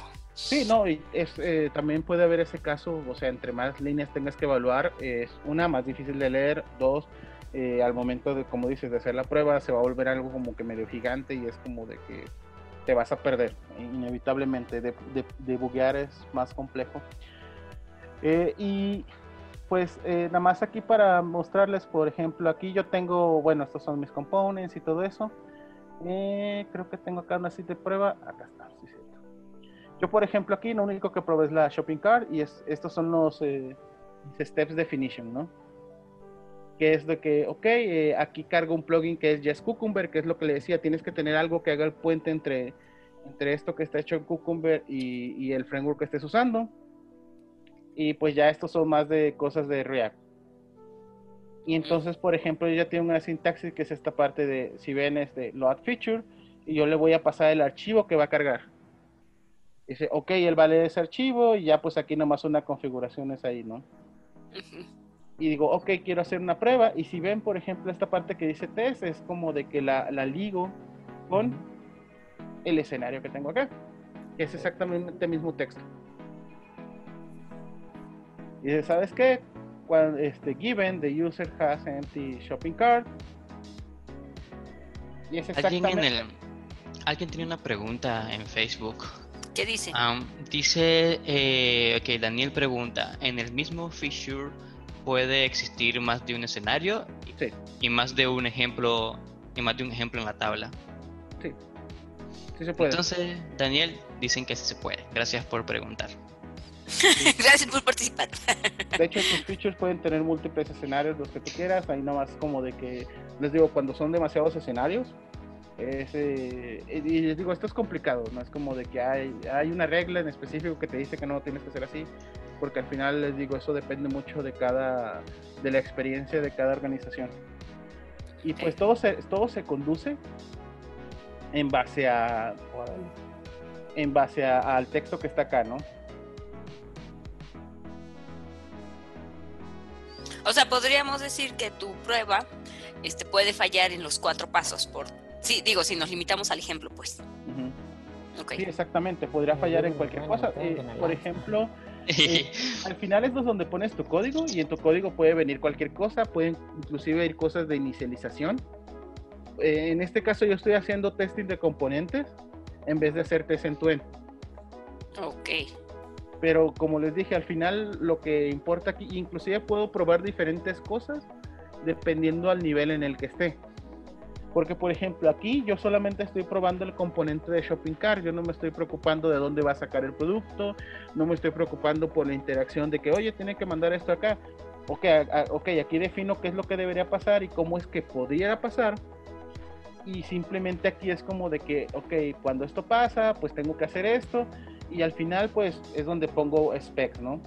De que, ah, esto tiene que estar así, ah, esto tiene que estar así. Ok, oye, pero yo tengo un alegato como tester. Ándale, ándale. ¿Quieres, ¿quieres probar? Sí, Oye, por ejemplo, tú me tú dices, yo nada más voy a probar por componente el shopping car, o sea, el carrito, ¿no? Que esté ahí desplegando el dato. Pero eh, si yo, por ejemplo, soy un tester insistente cuando el, fue definido la historia, bueno, en este caso el feature, ¿no? El jerkin, este y yo empiezo a decir, ¿sabes qué? Necesitamos más validaciones. Yo sé que no venía en, la historia, pero se me ocurre que necesitamos validar que aparezca así el shopping cart, aparezca el producto, pero no sé, validaciones que tengan ah, que ver con algo visual o que tengan que ver con algo de performance o que tengan que ver algo que esté muy específico mm, o sea, que no necesariamente es, o sea, que es, si esta prueba se va transformando o no, esta ya no cambia y entonces realmente tienes que hacer otra prueba. Este, no, aquí por ejemplo te digo, es, eh, en el Gherkin tú vas a definir pues básicamente el, flujo. Ok, tendremos que crear otro feature. Ajá. Eh, no, pero por ejemplo, al menos lo que tú me dices, si forma parte del feature de Shopping Car, o sea que es, está directamente afectando a eso, es aquí, por ejemplo, no hay algo mágico que diga, ah, ok, regla tal, ah, y tienes que testear esto en particular. Eso ya queda más del lado de, la gente que está en el testing. O sea, a nosotros igual como desarrolladores, es como de que ok, si tiene esta regla que me dice que tengo que mostrar estos campos, pues eh, tengo que seguir la regla que está aquí e implementarla donde cuando estoy haciendo lo- las pruebas acá. Esto lo único que hace es decirme qué test tengo que, que, que- qué testes te- qué, qué op- operaciones tengo que hacer cuando esté probando este, este step. Es lo único que hace. Porque a veces los testers somos impertinentes y estamos diciendo, no, este developer no está probando todo. Pero la forma de comunicarlo tendría que ser, tenemos que definir otro escenario Sí, o ah, complementar el escenario. Ahí pues, eh, exactamente lo que tendrás que hacer es complementar el escenario en esta parte de rules, así de que, oye, estas son las reglas que se tienen y esas reglas no necesariamente tienen que estar, este, igual hasta cierto punto del escenario lo puedes especificar y tiene que cumplir con las reglas especificadas tal, tal, tal y entonces es como de que ya obligas a que, ah, ok, ¿cuáles son las reglas? Ah, están acá, ah, estas reglas a las que se refería, ah, y entonces ya la incluyes en tu test. Y entonces si no quieres hacerlo, pues nada más lo corres y ya, no pedo. Ya pasa, ya pasa, no te preocupes. ya pasa, ya pasa. Sí, entonces, mira, lo valioso de esto es eh, porque, por ejemplo, yo estoy probando dos, estoy usando el Gherkin, una para especificar los datos que necesito y la otra es para hacer match con mis tests a nivel componente.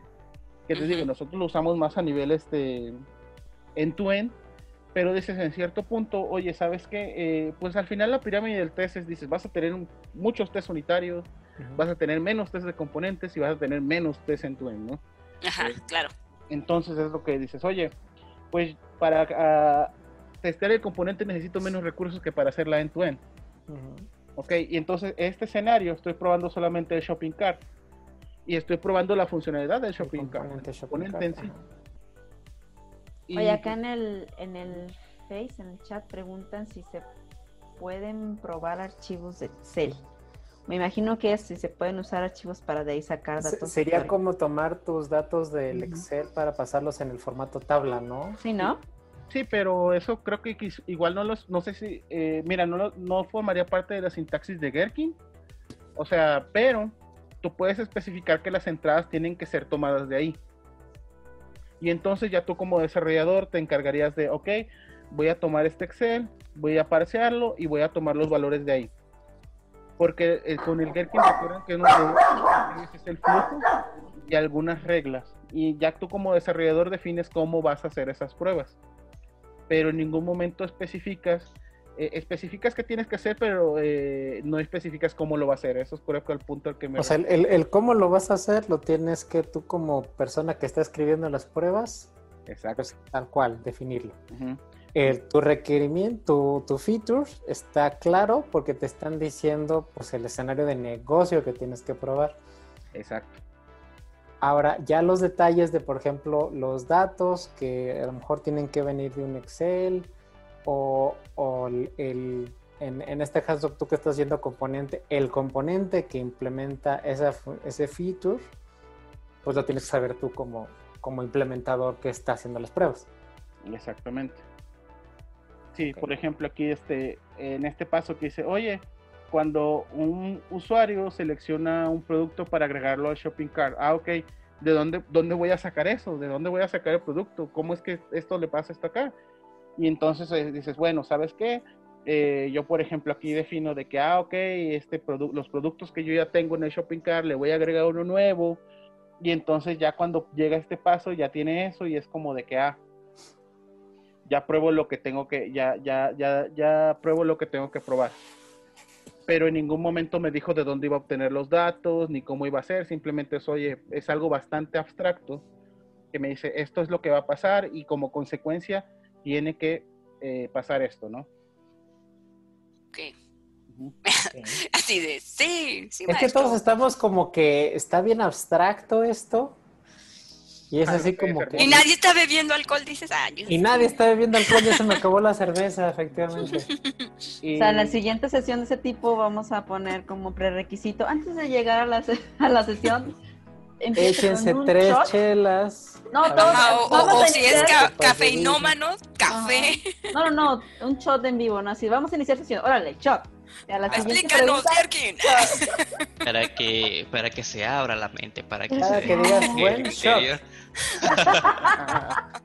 Bueno, Given, este, tengo set, given, given set de la peligrosa.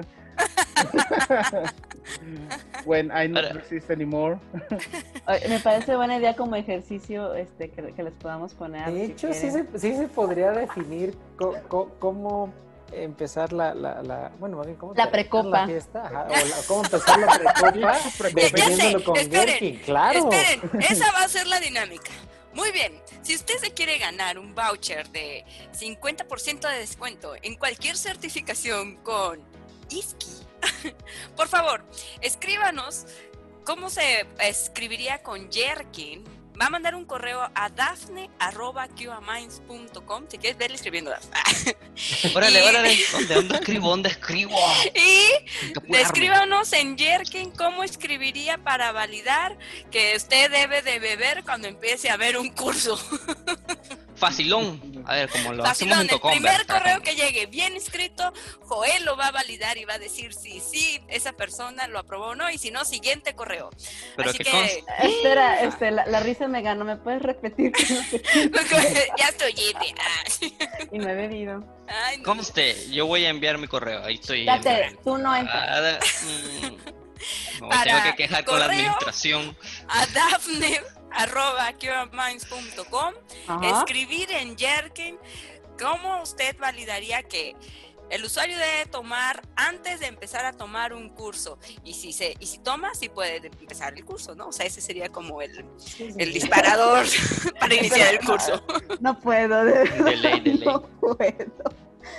bueno esto quiere decir que sí le entendieron bien o sea no todo en la vida son carritos de compras o sea sí hay mucho e-commerce pues. pero pueden beber Van a estar divertidas. Esas respuestas van a estar divertidas. A ver, Imagínate, están entonces, haciendo una es- drink up así de que.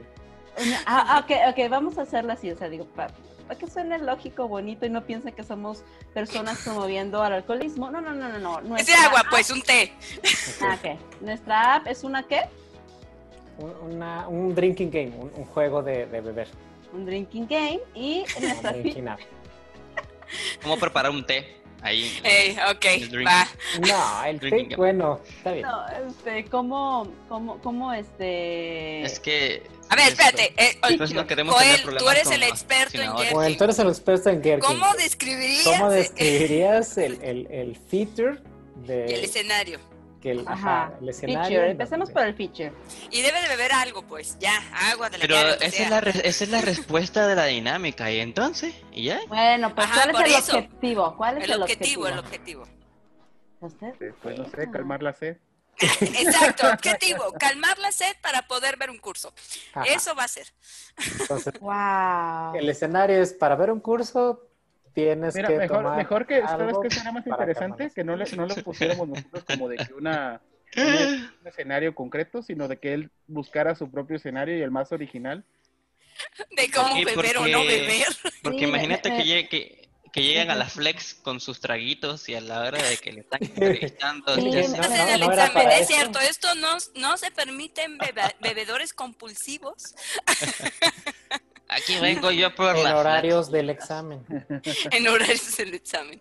Ok, entonces, eh, ¿en Gargin cómo escribirían su escenario más creativo? Para calmar la sed. para calmar la sed de la peligrosa. no, imagino el escenario ahí de... Ajá, ustedes deben de saber sus pasos, qué es lo que hacen. Sí, y sí, Joel sí. va a avalar que lo hayan escrito bien. ¿Ok? No si son bebedores o alcohólicos, esto no nos importa, los queremos igual. ¿Sabes? Si Me- el amor es un delito, me declaro culpable. Señor, usted está aquí por irrumpir ebrio a un salón de clases, ¿ah? Exacto, muchachos, eso es lo que me preocupa, que nos van a mandar a llamar de alcohólicos anónimos. Oiga, Sí. usted fue el que indujo a mi compañero. Que No, imagínate que. Porque hizo tantas pruebas y vio ebrio. Imagínate que Estaba llega la. practicando para mejorar la, la sintaxis. Sí, o sea, el dominio Si van se a- hace a través de la práctica. Si van a ir así al examen de la flex, no digan que se lo dimos nosotros, digan que llegaron por otros medios. Con- Digan que donaron sangre, eso siempre es más útil. Dan Ey. puntos por simpatía. Digo, no. Bueno, a ver, ok, ahí está, ya tienen. Y el primer correo que le llegue a Dafne y que esté bien escrito, pues se gana esta, este voucher de 50% de descuento en una certificación, la que quieran, de isky.org. ¿Va? Ok, pues continúa, Joel. Este, bueno, no sé si antes de continuar, este, Eric, ¿quieras hablar algo de Cypress? Eric, ¿quieres participar? Ya que estás aquí de invitado, por favor. Sí, ya, ya, nos vamos a ir, pero ¿quieres hablar algo de Cypress? no, todavía no hablamos. Todavía eh, Hoy va a ser más larga la sesión para que no se vayan. Sigan aquí. Eric, pues, platícanos de Cypress. Con lo pues que es que justamente, o sea, Cypress eh, sí es un framework de automatización de pruebas en tu. Eh, lo bonito que tiene Cypress es que, este, por ejemplo, yo, yo no tenía experiencia con, con tantos frameworks de, de end-to-end, ¿no? Y casi todos los frameworks que había utilizado, por ejemplo, para pruebas en, sitios web, para, para, pruebas en web, pues estaban basados en eh, eh, como, Selenium. Al fin y al cabo, Selenium era como que la base de prácticamente todo. Todos utilizaban el WebDriver de Selenium para conectarse y, este, y pues poder utilizar este patrón de, de, Page Object para decir, ah, pues aquí tengo un botón, aquí tengo este, un menú, etcétera, etcétera, etcétera. Cypress para mí vino a romper y facilitar mucho el no tener que usar eso. ¿Por qué? Porque pues al fin y al cabo Cypress eh, utiliza como un lenguaje más cercano a lo que un programador de JavaScript en específico, porque Cypress está programado en JavaScript, eh, utiliza para construir las pruebas.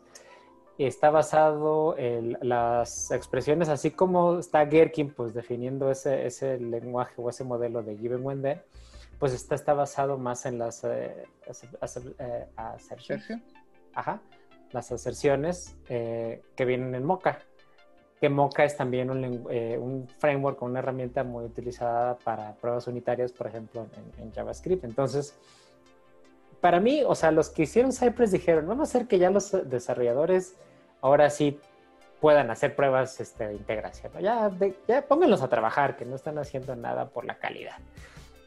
Este, y pues la verdad es que se me hizo súper amigable, digamos, el entenderlo. Eh, yo que no soy un experto ingeniero en QA ni un experto ingeniero en desarrollo de, JavaScript, pues pude entender rápidamente los escenarios que teníamos en mi equipo, pude empezar rápidamente a actualizarlos, a hacer nuevos escenarios.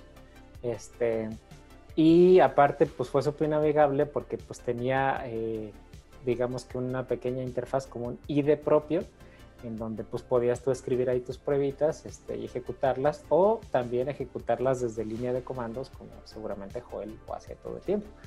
Este, todos, todos, porque somos todos, todos, sí, claro. Todos no usamos Cypress, pues, ni ninguna. Usan la, la, línea de comandos para todo. Este, para automatizar viva todo. La, viva la terminal. Viva la larga vida. Como larga vida Linux. Ay, Enséñame tu camisa, Fernando, ya que estás hablando, ahora sí modela, por favor, para nuestras amigas testers. O ah, bueno, por para todos. Aquí tiene, aquí va, aquí va. no. No, pero por ejemplo, una de las cosas que tiene Cypress es, es, que, o sea, tanto lo puedes usar localmente y tiene su interfaz visual bien bonita donde puedes probar, como puedes integrarlo con, con Continuous Integration. Entonces yo en el proyecto donde estaba, que empecé a usar Cypress, pues teníamos todo integrado para que las pruebas y después le movimos y causamos un caos, el caos les voy a decir al final, pero... espera, espera, ¿pero le movieron porque que, querían ah. hacer algo o fue así como, ah, pues le moví y nadie se dio cuenta? no, no, no, queríamos hacer algo.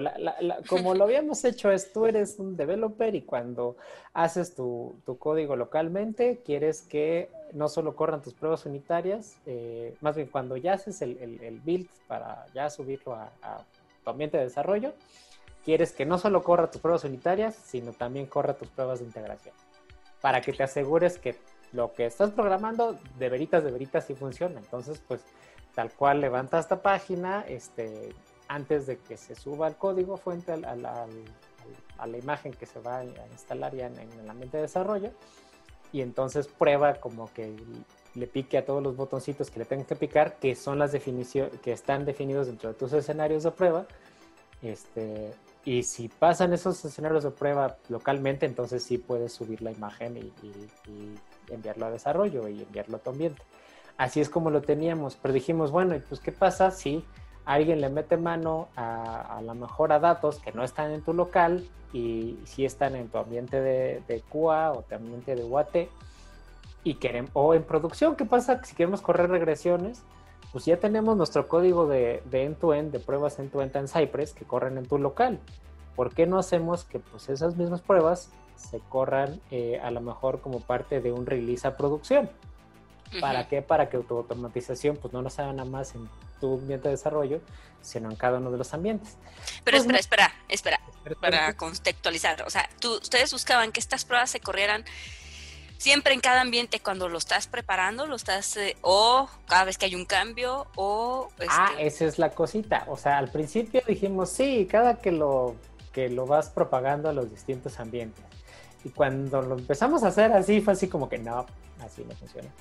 Órale, tengo una pregunta. Adelante.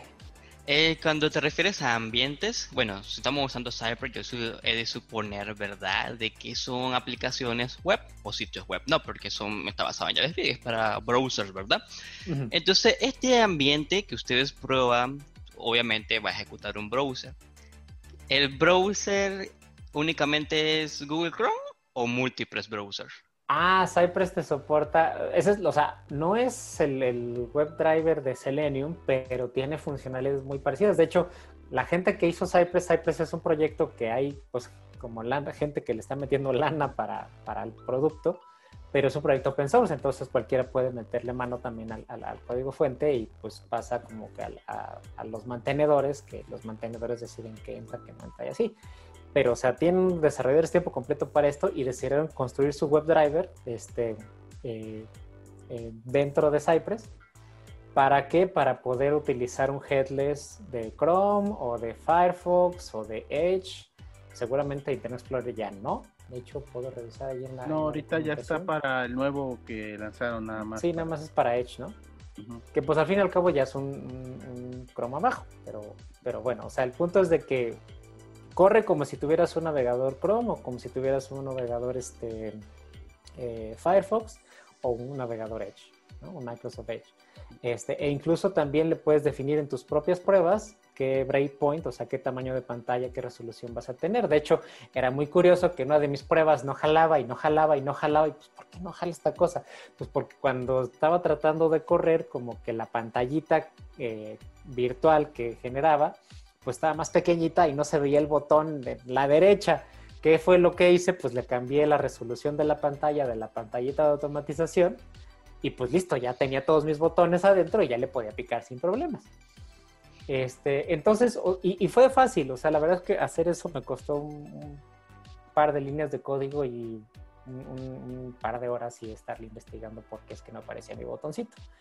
Pero todo eso, por ejemplo, lo pude ver con el, digamos, ID propio que, que viene este, dentro de Cypress. De hecho, pues si quieren les comparto mi pantalla. Yo no traigo un demo porque no jala mi... Porque no soy local como Joel, todo desarrollador, exactamente. No traigo un demo, pero traigo una presentación con todos los gráficos necesarios para explicar las diferencias entre.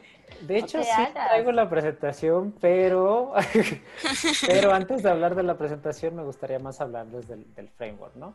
Este, el, el framework este de Cypress, ah, onta, onta, onta, Cypress, Cypress, onta, Cypress, no lo veo. Ah.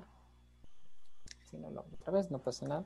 Bueno, en lo que lo vas poniendo, te pongo una pregunta de alguien en el Face. Dice, pregunta, ¿es lo correcto que se debe de volver a modificar o ajustar al script de prueba automatizada cuando se realiza cualquier cambio al módulo o sistema que se está automatizando?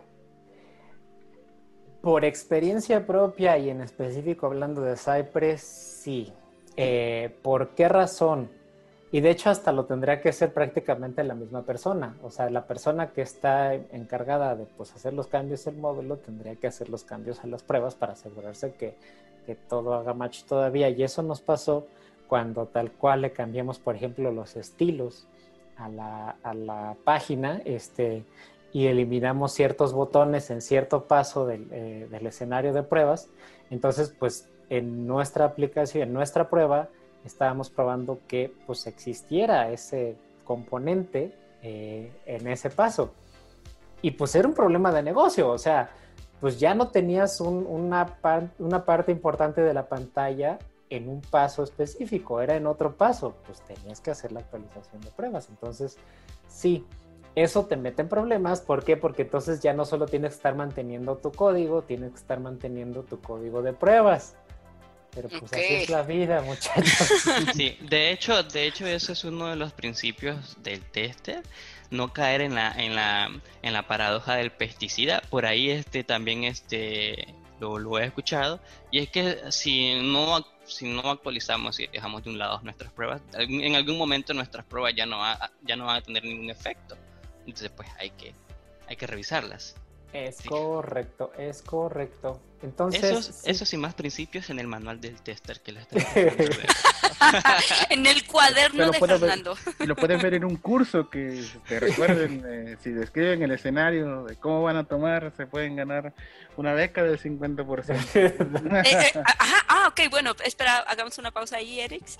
hago Este, pausa, por ahí, además para decirle a Joel, Joel, ya parece que ya llegó el correo, ¿eh? Para Ándale, eso fue que rápido. Dafne te lo puso ahí en el chat para que Me nos valides que sí. No, no digas el nombre de la persona para no quemarlo, pero o en caso de que Sí. esté mal, ¿no? O sea, que No, igual, igual no, no, no, no voy a decir, eh, no voy a decir el nombre de Orlando, pero no, no, no.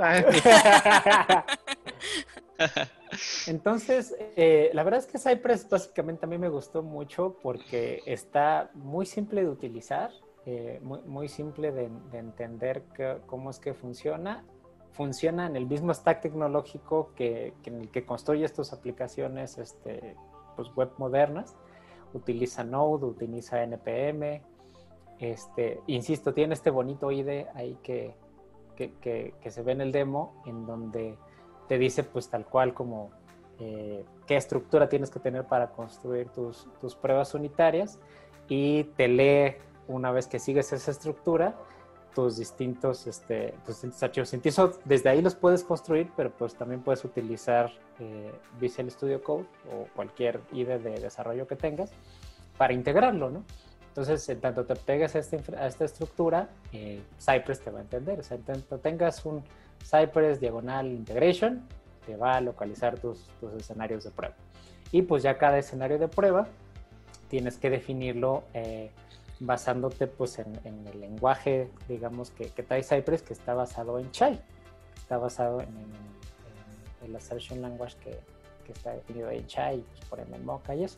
Y está muy, muy, muy como directo porque pues tal cual describes como que al principio el nombre del escenario y después el caso. Entonces describes como primera prueba y el escenario qué hace, qué es lo que está haciendo, ¿no? Eh, tiene hay algunas reglitas padres e interesantes que hacen que eh, se vuelva como muy simple de usar. Eh, como por ejemplo te dicen trata de encadenar todo. Entonces, por ejemplo, aquí son como, digamos, parecido al given when then, este, como tres intenciones distintas. Eh, y por ejemplo, este escenario por la que no es el mejor ejemplo, es, es un código que unos, unos developers con los que estoy trabajando en un proyecto open source, este, está utilizando muchos wait, por ejemplo, y está utilizando eh, gets distintos. La realidad es de que esto eh, no, no te lo recomiendan. ¿Por qué? Porque Cypress ya tiene como por defecto la manera de esperar solito cambios. Es decir, si yo quitar este wait, eh, Cypress por sí solo ya, eh, digamos, tiene un tiempo de espera determinado en lo que está esperando a que aparezca el, objeto que tiene el identificador polygon button para ya que aparezca darle el clic. Este, y después de eso, este güey también pues no sería necesario, eh, nada más que pues, tarda mucho tiempo como en arrancar la aplicación. Este, ¿Por qué? Porque este otro objeto, eh, componente eh, de- que tiene el ID de root también esperaría que aparezca el root para darle clic en ese, en ese valor. También la razón por la que puede ser que estén poniendo este wait, y es donde se pone interesante, es que pues quiere, eh, esta es una misma forma, este es un, eh, frame de Google Maps, un canvas de Google Maps. Entonces eh, haría pues muy rápido los clics, digamos, este, no simulando también lo que haría un, un ser humano de verdad. Ah, Oye, eh, Eric, y por ejemplo, pues no sé, yo soy tu amiga, ¿no? Ah, Blanca. Y resulta que no sé automatizar. Segura. Ten- tengo dificultades con Jerkin. Este, ¿qué- ¿Me recomiendas aprender Cypress? O bueno, más que aprender, este, que digas tú, bueno, te serviría para estos casos o tendrías esta curva de aprendizaje o en realidad sí te co- recomiendo primero Jerkin. o sea, ¿qué, qué me dirías a mí? Yo soy tu amiga. Pero Yo, sí. yo así como, co- como, amigo te diría, compa, Vuelve no haga eso. Vuelve a no haga. Este, a menos que eh, tengas, por ejemplo, experiencia con, con JavaScript, ¿no? Ah, ok. O sea, si, si, si- aunque sea eh, eh, programación, digamos, este, simple de JavaScript que hayas hecho antes, este, te ayuda mucho para poder entenderlo. Eh, pero si nunca has programado en JavaScript va a ser complicado, ¿no? ¿Por qué? Porque pues tienes que usar ese lenguaje de programación para definir tus pruebas.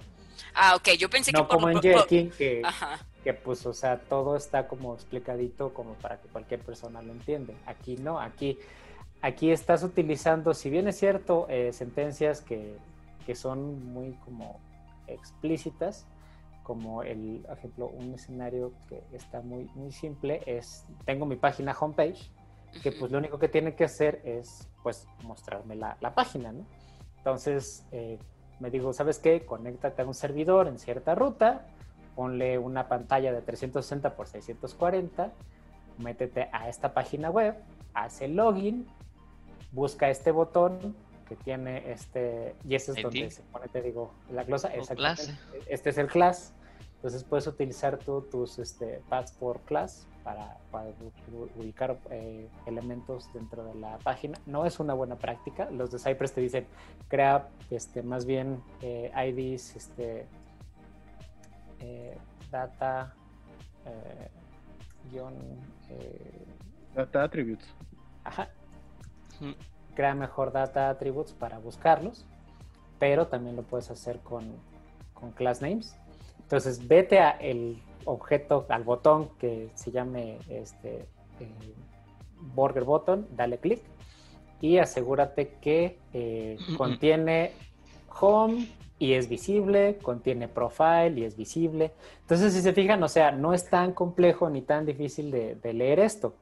Sin embargo, sí tienes que pues programarlo eh, de algún modo para pues este digamos pues, tener Pero, cierta experiencia en programación de JavaScript. Ok, o sea, tampoco es como que tengo que ser senior en programación de JavaScript. No, no, pero, no. La verdad es de que, o sea, experiencia previa en programación en JavaScript, así de lo que aprendiste en la universidad o lo que aprendiste en un bootcamp, O para los que son viejos, pues apenas tienen que estudiarlo. o los que nunca lo han estudiado, que se echen este, los cursos de W3 este, Schools. Es cool. Ajá, eh, y ya con eso la verdad es que pues ya le van a entender a, a- a varias cosas.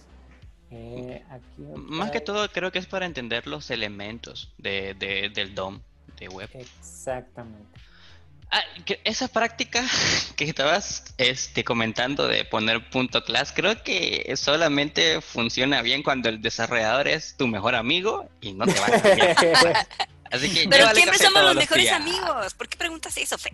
Yo sé que tú tienes buenos amigos con este en desarrollo. No me preocupo por A ti sí te quieren, a mí no, ¿qué quisiste decir? Fer? La, la, la, la- cosa es que, por ejemplo, yo, yo cambié en otro proyecto eh, esa práctica de utilizar los class names por los data attributes. Pero, ¿en qué rollo me metí? En que cada que quería, por ejemplo, hacer un nuevo escenario de prueba, tenía que modificar mi código fuente de la aplicación, agregar el data attribute en el punto en donde pues, quería hacer la prueba, eh, compartir ese data attribute eh, de algún modo con el código de las pruebas este, de integración. Entonces, que crear un, un archivito en donde una pequeña librería que compartía tanto mi código fuente como mi código de, de automatización, porque lo separamos.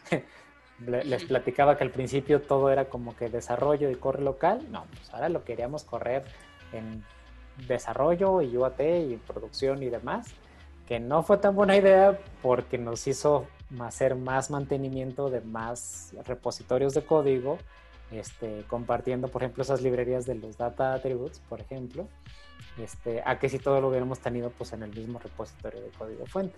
A lo mejor un monorepo te resuelve eso, pero pues ya estamos entrando en, pues ¿para qué necesito un monorepo si yo nada más quiero pro- codificar esta, esta página y después probarla, codificar esta página y después probarla. ¿no?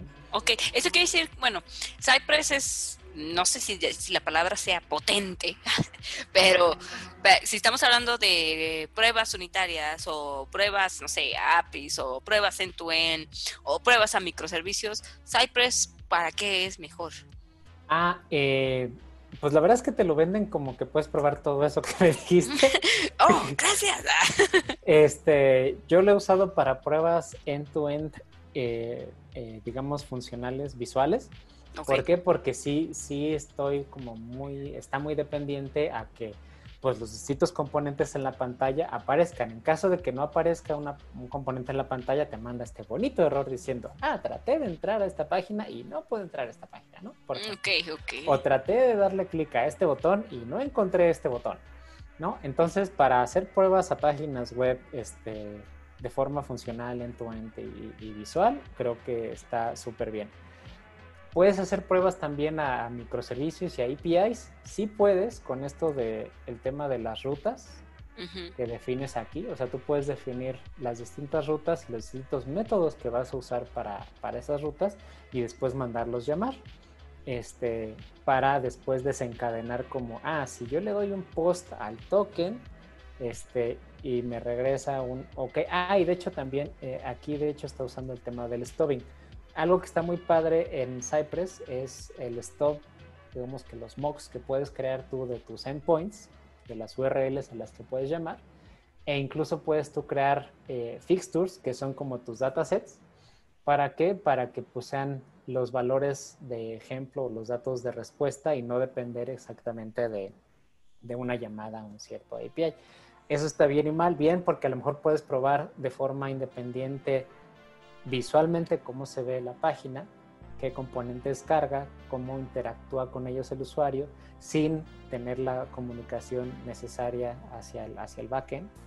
Eh, pero pues no estarías probando el escenario completo en tu end, que es lo que queremos, pues en tu end integración, este, al llamar a estas, este, a estas URLs. Entonces, por ejemplo, el tema de los datos para mí sí es algo que en Cypress me costó bastante trabajo porque pues qué es lo que hice yo, creé fixtures para casi casi cada escenario de datos que, que necesitaba yo probar. Entonces yo, por ejemplo, necesitaba probar archivos incluso de, de gigas, subir un archivo de gigas a, a, mi repositorio de pruebas no era, no era. Ajá. Entonces, pues tuve que encontrar como un archivo ahí que tuviera las características necesarias, más pequeñito, de unos cientos de megas, para poder subirlo y para poder hacer las pruebas, ¿no? Oye, pero pregunta rápida, sí. Sí, sí, sí, O sea, yo soy esta persona, pues lo siento, ¿eh? No, pero- no, adelante, adelante. Por ejemplo, tú, tú me- Blanca preguntita. ¿Qué tal? Blanca, Bienvenido a Miércoles de Kia Minder con Blanca Preguntitas. no, por ejemplo, cuando tú me estás hablando de que tú tenías que hacer estas pruebas, pero tú eres developer. Ah. o sea, por ejemplo, tú hiciste estas pruebas, pero es más regular que esta herramienta la esté utilizando el tester, o no, cada quien puede hacer sus pruebas, o...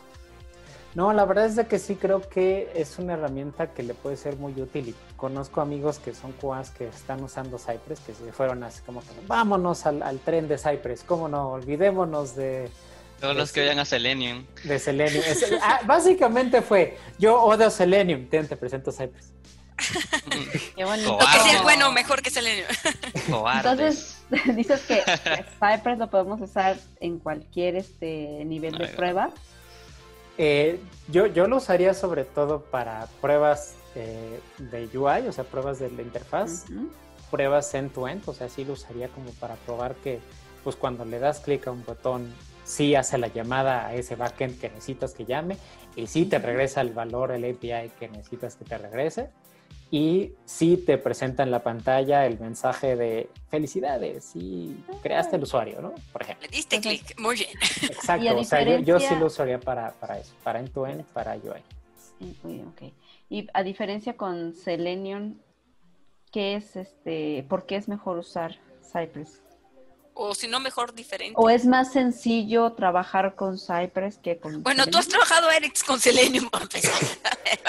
Lo- Uy, sí, lo- me. Ah, perdón, debí de haber preguntado desde ahí. ¿Y tú has trabajado con Selenium? La verdad es de que muy poquito usé Selenium antes, este, lo que vi es que como que tienes que tener un- una, una forma, y así como con Gherkin, por ejemplo, una cierta forma de pensar tus pruebas para que jalen en Selenium. Este, y aquí pues se me hizo como más natural el, el seguir, digamos, el, flujo de, ah, pues yo necesito obtener un objeto en la página que sea el botón y darle clic. Y eso está pues eh, muy explicado.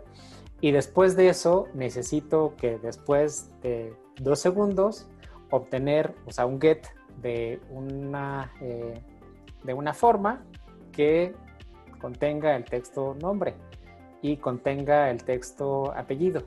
Eso se me hizo muy sencillo de, digamos, de describir con Cypress. Eh, y el hecho de no tener que, por ejemplo, eh, hacer, porque algo que sé que en Selenium pasa mucho es que de repente tienes que andar haciendo circo, maroma y teatro para andar esperando que el objeto con elemento aparezca en la pantalla o no. Y en cambio en Cypress, pues no. O sea, en Cypress es como automático que ya por adentro tiene un mecanismo para esperar esos objetos asíncronos. Cypress sobre todo está muy pensado para aplicaciones web modernas en donde todo es asíncrono, donde de repente haces una llamada a una API y en algún momento hace la otra llamada a otra API, el usuario no ve nada de eso y nada más de repente empieza a ver elementos en la pantalla. Los elementos no siempre se cargan al mismo tiempo, entonces pues Cypress tal cual está esperando a que se carguen para poder actuar, para poder interactuar. Entonces digamos para aplicación single page applications, eso. Para, single page applications, jala chido. Yo, yo, yo creo que, bueno, yo he trabajado con ambos y la verdad Cypress es una muy buena herramienta, versátil porque también tiene su dashboard este, de manera gráfica donde uno puede picar y puede ver sus pruebas.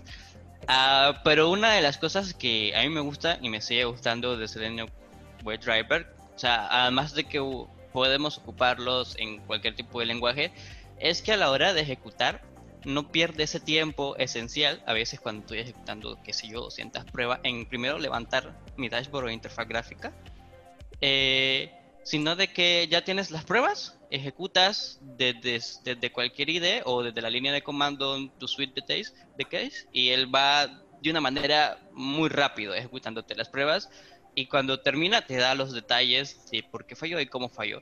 En cuestiones de velocidad, en cuestiones de velocidad, eh, no sé. Re- realmente creo que es una muy buena batalla. Es que ya me pero- escribes lento. Uh. Y eso que Ah, no, no, has visto bueno, Es Java. que ya escribes No, lento. Uh. La no verdad es que Java. Estoy- no estoy diciendo de que es una mala herramienta. Yo sé que odias WebDriver, pero igual hay muchas cosas que yo creo de que, de que pues obviamente no voy a poder hacer con Cypress. Primero, eh, si estoy trabajando con Appium, eh, ¿cómo, o sea, a menos yo no tengo la experiencia de cómo incluir es- esto. Es que, por Appium. ejemplo, Appium. Appium creo que es un caso, ajá, justamente en donde... pues, Exacto, entonces no- con, con no WebDriver, usar con. WebDriver todavía sí descargo todas esas librerías y puedo y puedo tener acceso a, a- a- a toda la línea de comandos y elementos y localizadores de que me, que me da Selenium WebDriver. La cantidad de, de localizadores de Selenium WebDriver es abismal, es, es muy chida y pues eh, no sé. Eh, eh, ambos son, son bonitos, pero en cuestiones de, bueno, la verdad yo no he probado Cypress en proyectos enormes, eh, yo, yo digo que sí, que es una muy buena propuesta Cypress, pero no sé, eh, creo que eh, Cypress está muy bien adecuado cuando sea cuestiones de, de la web. Lo que voy a hacer la siguiente vez es que voy a agarrar embajadores de una herramienta. Les voy a pedir que automaticen la misma prueba. Vamos a poner un Y- cronómetro y el que lo haga primero. Oh, eh, sí, El oye, que la- termine antes Pero yo no- ajá, la semana pasada fuimos este, Team Python, ahora somos Team Python. O sea, Hace dos no- semanas, Team Java. ya, o sea, mi, mi amor, mi corazoncito, no, no hay tanto espacio, sí, necesito No, que me hay- digan hay- por hay- dónde hay- voy. Pero Hay que abrirle ustedes, su corazón a todo. a es- todos entonces les demás. Gusta, O sea, está bien que soy tester y me gusta hacer pruebas de todo, Pero, A, Da- a- a Blanca, incluidos. a Blanca y a Dafne les gusta ver el mundo arder. Ojo que estoy solo hablando de características, no estoy diciendo que uno es mejor que el otro. No, no, no importa, pero Ok, es que pelea, pelea, de quedar pelea. bien hoy. Entonces, Este, ah, yo quiero ver si sangre y pelea. digo. a, a mí me dicen que Cypher, yo digo que Cypher es bueno, claro que sí. Que no, Si sé, que, no sé usar, que no sé usarlo con Firefox, ese es problema mío, tendré que aprender. si, si- si quieren les puedo mostrar la interfaz de, de Cypress, porque Sí, pues, sí. digo, yo lo tengo corriendo. córrelo, córrelo. Eh, por ejemplo, Y lo a ver tienes si corriendo. Mira, ya- ya- gusta, ya- puedes correr reto. con CLI, Ya- Humberto. ya- Joel. Ya, ya se aliaron. Ah, sí, pues ¿Sí les voy a se está viendo en mostrar pantalla? Sí. Sí, Ok, este, bueno, eh, básicamente lo que hace la aplicación es esto. Yo le doy acá a comprar y acá está, comprar y es como de que se van agregando ahí. Obviamente ahí deberías poner de que, oye, no se repiten los artículos, que se le ponga un tag acá, que eso sería otro escenario a probar. Ok, ajá. ¿No? Sí, sí, sí, no lo olvidemos. Es como de que, ok, y ya ahí está agregando cosas y ya, ¿no? Esta es, esta es mi aplicación corriendo, ¿no? Entonces yo, eh, por ejemplo, aquí lo que hice, eh, normalmente lo que te dicen es mete todas estas cosas, mételos dentro de integration eh, y ahí van a correr, ¿no? Pero, este, como mis features están afuera, también eso lo puedes configurar a través de este el Cypress JSON, ¿no? De que digo, oye, este va a ser, este va a ser mi integration folder y aquí van a estar mis test files, que son los punto .feature. Y ya, por ejemplo, aquí, eh, eh, Gherkin, este, perdón, Cypress, eh, tiene esta parte de plugins, que es donde agregas varias cosillas, ¿no? Entonces aquí, por ejemplo, aquí ya hay un preprocesador de Cucumber que es para Cypress, que es lo que le digo, tienes que tener algo que conecte estas dos cosas. Y ya, por ejemplo, también aquí Gherkin tiene, digo, Gherkin Cypress te puede tomar screenshots de dónde falló, o inclusive tú le puedes decir que tome video, que eso está- también está bastante interesante. Y bueno, para no hacer tanto, ahora sí de que es, por ejemplo, fíjense cómo yo conecté mis pruebas, eh, igual jal- eh, estoy tomando las palabras clave de ese paquete, estoy diciendo, before- eh, bueno, esta parte de before es simplemente como de que antes de que comienzas la prueba tienes que hacer esto, ¿no? En mi caso es, oye, antes de que hagas todo esto, quiero que vayas a esta URL, ese de user has empty, esta parte es de, mi- de, mi, de mi escenario, y le digo, ah, ok, eh, aquí por ejemplo uso lo que eh, el selector que funciona como jQuery, pero no es jQuery porque en Cypress, por ejemplo, todo funciona de manera asíncrona y en JavaScript eh, eh, funciona todo de manera síncrona, entonces es, es un poco diferente. Y aquí, por ejemplo, hago esta parte de las assertion de que, oye, esto debería contener un total cero porque el, el carro está vacío. Eh, cuando yo selecciono un producto, le digo, oye, dame este, esta clase que es Product Pay Button, dame el primero porque te obtiene un arreglo o te puedo obtener uno so- solamente uno, entonces al, al primero igual funcionaría, no hay ningún problema, ¿no? Eh, y quiero que le des un clic, pero en este caso pues podría tener, la idea es tener varios productos, pero oye, solamente selecciona uno. Y aquí está muy, es algo muy interesante porque dice, oye, ¿sabes qué? El producto se despliega en el shopping cart, por ejemplo. Aquí lo que yo tengo que tomar es el nombre, pero como dice Erix, es de que hay veces de que tú intentas hacer esto, pero ni siquiera hay un elemento cargado. Entonces, Ah, ok. por ejemplo, tú puedes usar este den. Este den lo que significa a nivel de Cypress es, oye, cuando esto tenga algo, haz lo demás. Y en este caso, por ejemplo, yo compruebo nada más que tiene un producto y pues simplemente es comprobar estas cosas, ¿no? Del, oye, que, que, este, que se despliegue el producto y que el precio se ha añadido al total.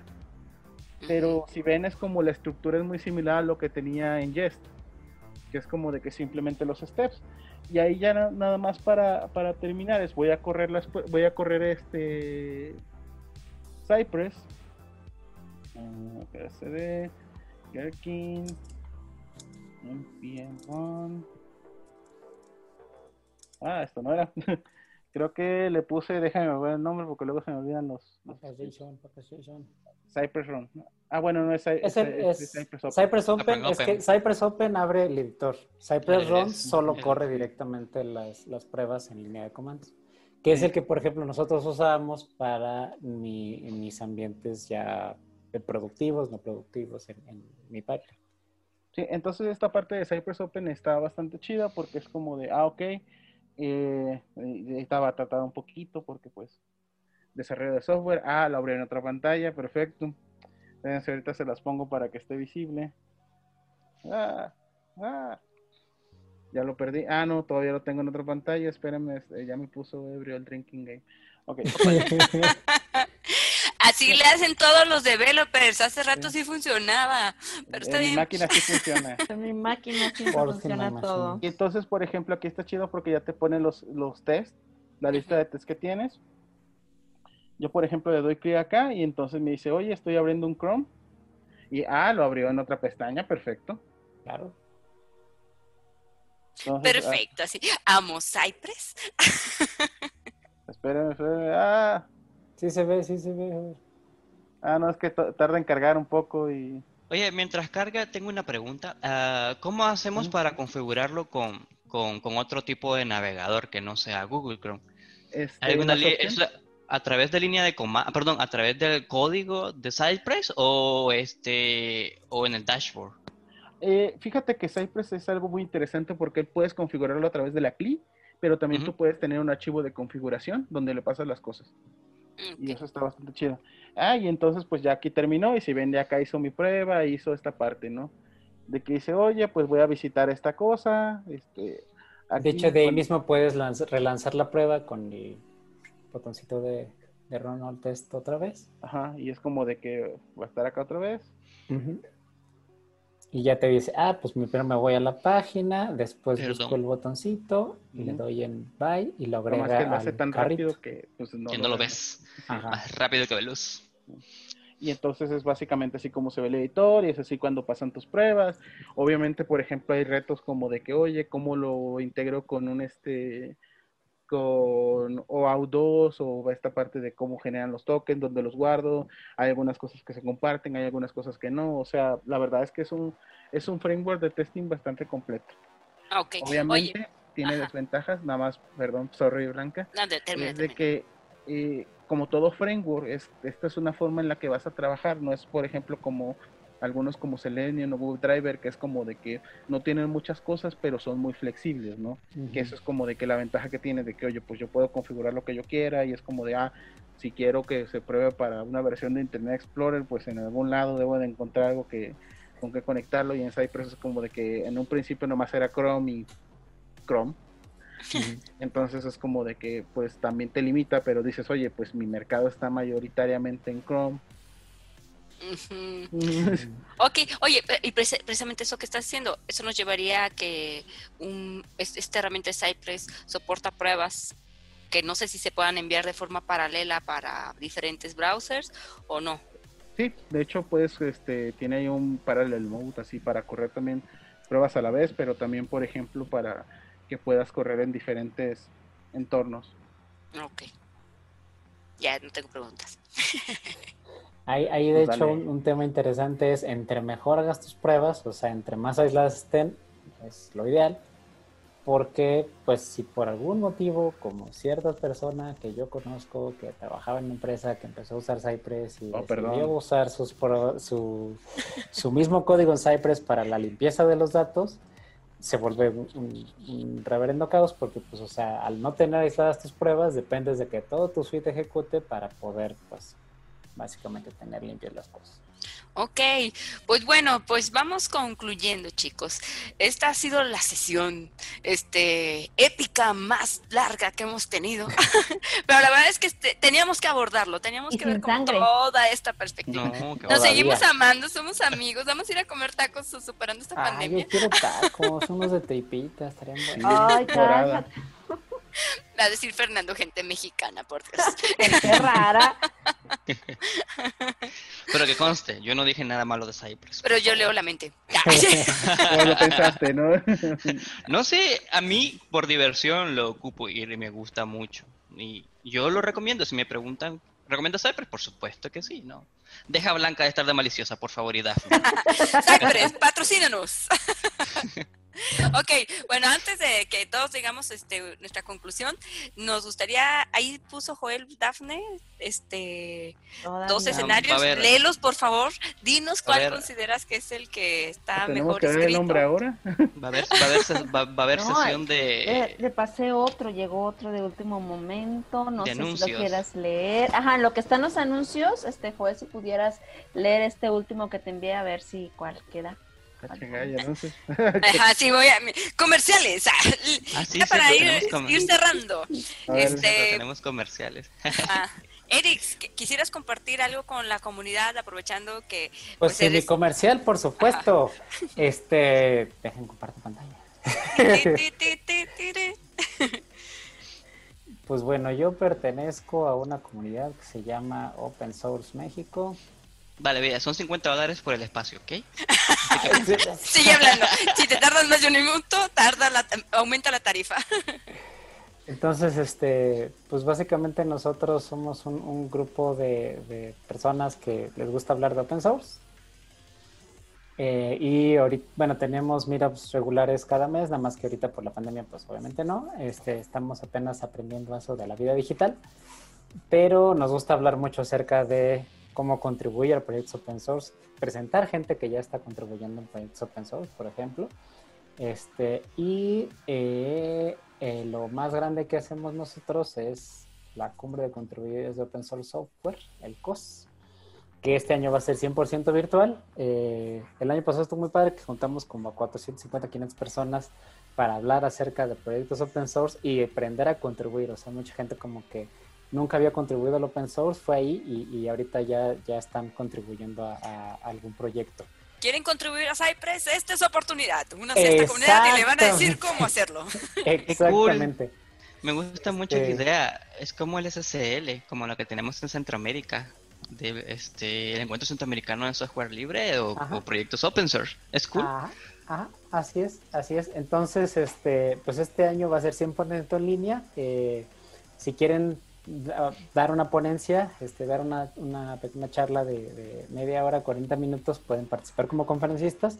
Y si no, pues se pueden registrar y pues nuevamente el, es 100% en línea, entonces compran su boleto en Eventbrite que es gratis este, y pues se conectan el, la semana del evento, va a ser una semana completa que vamos a tener charlas este, de, de proyectos open source, a cómo contribuir o similar talleres para si quieres, por ejemplo, aprender a cómo contribuir, digo, Cypress no lo tenemos ahorita en, los talleres, pero pues tenemos otros, este, otros proyectos open source que si quieres aprender cómo contribuir, por ejemplo, a Python, pues puedes tal cual hablar con las personas que se encargan, no sé, de la documentación de Python a nivel global y ayudar a pues, mejorar la documentación de Python. Este, si usted es eh, pro Selenium también. De hecho, Selenium Driver también es open source, ¿verdad? Sí, sí, está construido en Java. Entonces, o sea, si quieren aprender cómo contribuir este, en alguno de estos proyectos que vamos a tener, pues pueden inscribirse al taller y al final del, del COS, el, día sábado, vamos a tener eh, un hackathon, por decirlo de algún modo, en donde, bueno, de viernes a sábado, en donde pues vamos a ver quién contribuye más, ¿no? De los asistentes en línea que tenemos. Muy contribuidores, ¿no? A, mí me, este, a mí me gustaría participar, a mí me gustan las cosas open source, pero Blanca y Daphne no me dejan. Ah, está bien, puedes unirte a otra comunidad también. No te preocupes, este, no se van a enterar, por un lado. este, y por otro lado, este, los horarios. Mutealo, mutealo, mutealo es como hacerlos en horarios que, o sea, por ejemplo, los talleres, pues que sean algunos de 1 a 4 y los otros de, de 5 a, de 1 a 3, perdón, y de 5 a 8, ¿no? Por ejemplo. Este, entonces, pues sí, o sea, la idea es que más personas puedan, puedan participar. La verdad es que el evento se puso bien padre el año pasado, entonces pues los invito a que se inscriban también al evento de, de este año, participen en el hackathon de contribución, que aparte, como va a ser en octubre, le sirve para el Hacktoberfest. Y para los que no sepan qué es el Hacktoberfest, es un evento que patrocina DigitalOcean e Intel, para pues, justamente promover más este el, el tema de contribuir al, al free software y al open source y se pueden Ya la ganar mía una maravillosa playera. ¡Oh! Ahorita Eric y Fernando se van a hacer amigos en Facebook y en todas las redes. Hola, amigo. Ah, Sí. Amigos, Este, playera. Entonces, pues se pueden ganar este gran honor de ser contribuidores en el Hacktoberfest también. Ay, ok, muy Entonces bien, es muy dos- bien. matar dos pájaros de un, un tiro. Y nos bien, mandan pues. cositas. Ahí nos mandan cositas. Muy bien, muy bien. Muchas gracias. Eric. Este, Fernando, ¿tú quieres compartir algo? Bueno, o decir Ah, algo. bueno, ya, sí, opinar, no, decir pero- que eres amigo de él claro. o algo así.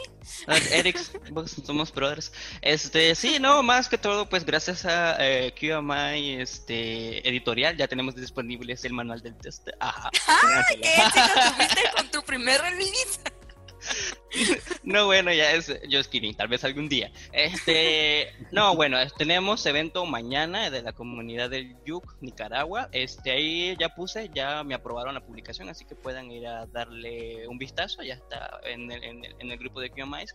Ahorita, este, también compartí un enlace para los que nos estaban viendo, que tenemos también este, un evento eh, online en YouTube sobre interne- internalización de Flutter. Por si acaso tienen energías y ánimos después de este live, pueden pasarse a YouTube y lo encuentran por ahí. Ya quedó perdido, creo, entre los comentarios, pero si no, se los paso luego. Este, pues sí, en fin. eh, luego les aviso lo del manual, ¿verdad? Si lo liberamos. Sí, por favor, tienes que dar. Para los que no saben, les voy a explicar rápidamente. En el grupo de QA Minds pueden encontrar cómo Fernando nos compartió su manual de testing, que este es un documento valioso, donde ya tiene la portada. y va a ir desarrollándolo poco a poco. Está disponible en está, eh, ya está, ya lo vamos a liberar para Latinoamérica en idioma español para que no se preocupen, ¿verdad? Eso, Mm. eso es El, el- el manual de carreña del testing, ¿no? Así como hacer un tester elegante. Y eso, créanlo, no es súper importante que esté en español porque, o sea, la, la gente cree que, pues, pues, sí, pues trabajamos en ese industria, todo tiene que estar en inglés, pero hay mucha gente que no puede empezar porque, pues, todavía no le, no le agarra tanto al inglés. Entonces, hacer las cosas en español tiene mucho valor, verdad. Claro. No, es está, barrera, está, necesitamos el primer capítulo la siguiente semana. Sí, Aplícate. certificado por es Como debe de editorial. Exacto, exacto. Por Blanquita y compañía. Dafne, QMIs editorial. ¿quieres compartir tu Dafne de Hanson Testing? Sí, ya les compartí ahí el link en la. eh, en No, pero la página para hablar de ello. Ah, ¿quieren que comparta la página? O Estaría bueno, ¿no? para verlo, o sea, nuestro evento. Es la hora de comerciales. es O sea, de es el momento en el que hablamos de Hanson Testing. Hey, Eric, recuerda compartirlo del link del, del Sí, evento claro, en, del en nuestro grupo para que no se nos olvide, no se me olvide. Por su pollo. Ok, pues bueno, Hanson Testing es un evento que vamos a llevar a cabo del 9 al 12 de septiembre. El 9 de septiembre, para los que no lo saben, es el día del tester, entonces queremos festejar. Y faltan 13 días para comenzar.